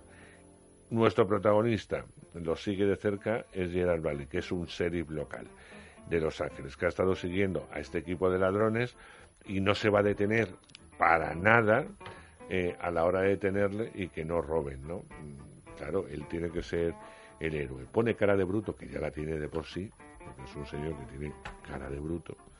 Y bueno, pues a lo que le gusta tiene acción. Es que mm, no creas que hay mucho. No te ha dejado muy convencido no, a ti el es que a mí este tipo de películas es como. da la sensación de que ya las. Eh, las has visto, ¿no? y dices, qué, qué, pereza. Bueno, hay una película que me llama la atención, pero yo no la he visto, se llama Ace a Nice Day, eh, y que es una película china. Ya sabéis que el cine chino, el japonés llega poco, menos la familia de Tokio llega muy poco. Una temporada en que el cine japonés reinaba y ahora reina el cine chino y sobre todo el coreano. Ah, bueno, el coreano sí, sí. El coreano Hombre, es... el coreano desde que eh, llegó Kinky Duke que abrió la puerta, pues eh, empezaron a colarse varios. Claro, y además lo hacen muy bien el cine de acción y de tal. A mí me gusta, ¿ves? Igual las películas de acción coreanas me gustan mucho. En esta ocasión es China, es eh, China totalmente. Porque la acción se sitúa en una ciudad en el sur de China. Eh, hablamos de una bolsa con un millón de yuanes, que es la, que es la protagonista, realmente la bolsa y el millón. la chica tiene que robar la bolsa para poder pagar un viaje a su novio eh, Xiao es un chico, tiene que pagar, eh, robar esa bolsa para pagarle un viaje a su novia para ir a Corea del Sur. Pero no solo él, sino que entran en juego un sicario, un gángster, un hombre misterioso con gafas especiales de visión X. Personas de diferentes orígenes comienzan esta lucha violenta y sangrienta para obtener la bolsa. Bueno, mm, ya me llama un poco la atención porque parece una película de, de Soler, o sea, americana, De, una circunstancia mínima de un objeto, pues a partir de ahí se, van, se van mezclando todos, ¿no? Para alcanzar el dinero y tal. Así que, bueno, pues se llama, la estrenarán en cuatro cines, pero se llama Ace I Nice, nice Day. Madre de Dios, qué nombre. Qué difícil, ¿no? Parece realmente... Sí, encima la ponen con estos títulos que díselo tú a mi madre, eh, a la tuya y a, la, mi tía Pepi, ¿no? Le, vas a decir, vete a ver High Name Day. esta manía que tienen con no poner títulos. Eh, no, pero es, verdad, Que, es, que el título tiene que recordarse, pues, para eso sí. pero, pero si todo se puede traducir, es absurdo. A no ser que sea una cosita muy corta, que es una cosita muy corta. ¿Cuánto nos ha costado una película... a ti y a mí, Andrés, recordar Call Me By Your, name, Que yo ya lo he recordado, pero yo tampoco entiendo porque, porque es que Call Me By Your Name tiene una traducción... Perfecta. Es que no tradujeran Eyes Wide Shut es comprensible porque es muy complicado, es un juego de palabras, pero que no tradujeran Call Me By Your Name... Claro, pero es que hay, es que hay películas además que tienen un público más adulto, como es eh, la que acabamos de, mencionar. Pero esto es como si... O sea, que la película de Spielberg no la quieran traducir, bueno, pues vale oye, luego hacen cosas alucinantes con las traducciones. Claro, claro, traducen cosas que no tienen De la misma forma hacen traducciones terribles. Yo me acuerdo Un paseo por las nubes, aquella película con Keanu Reeves y con Aitana Sánchez Gijón, que se llamaba Un paseo por las nubes, en italiano lo tradujeron que no suelen traducir y dejarlas en inglés, pero esa concretamente la tradujeron como el perfume del mosto salvaje que tú dices, pero, o sea, desde, un del, del mosto, sí sale el mosto. Ah, del mosto, sí, el mosto, sí. Pero desde un paseo por las nubes hasta el perfume del mosto salvaje, o sea, hay un, hay un paseo, ¿eh? Por las nubes. Sí, hay un paseo, sí, pero vamos, que bueno, que, que hacen auténticas barbaridades. Que nos tenemos que ir, sí, sí, sí, sí, En fin, Andrés, que muchas un gracias. Placer. Que la semana que viene ya hablaremos de un, un sol, sol interior. interior. Gracias, querido. Buenas noches. Buenas noches, Eva. Buenas noches. Ha realizado el programa Amalio Varela, ya lo sabéis, y nos tomamos el fin de semana de descanso, pero volvemos el lunes a las doce y media de la noche, como siempre, para hablar de sexo aquí mismo en el radio.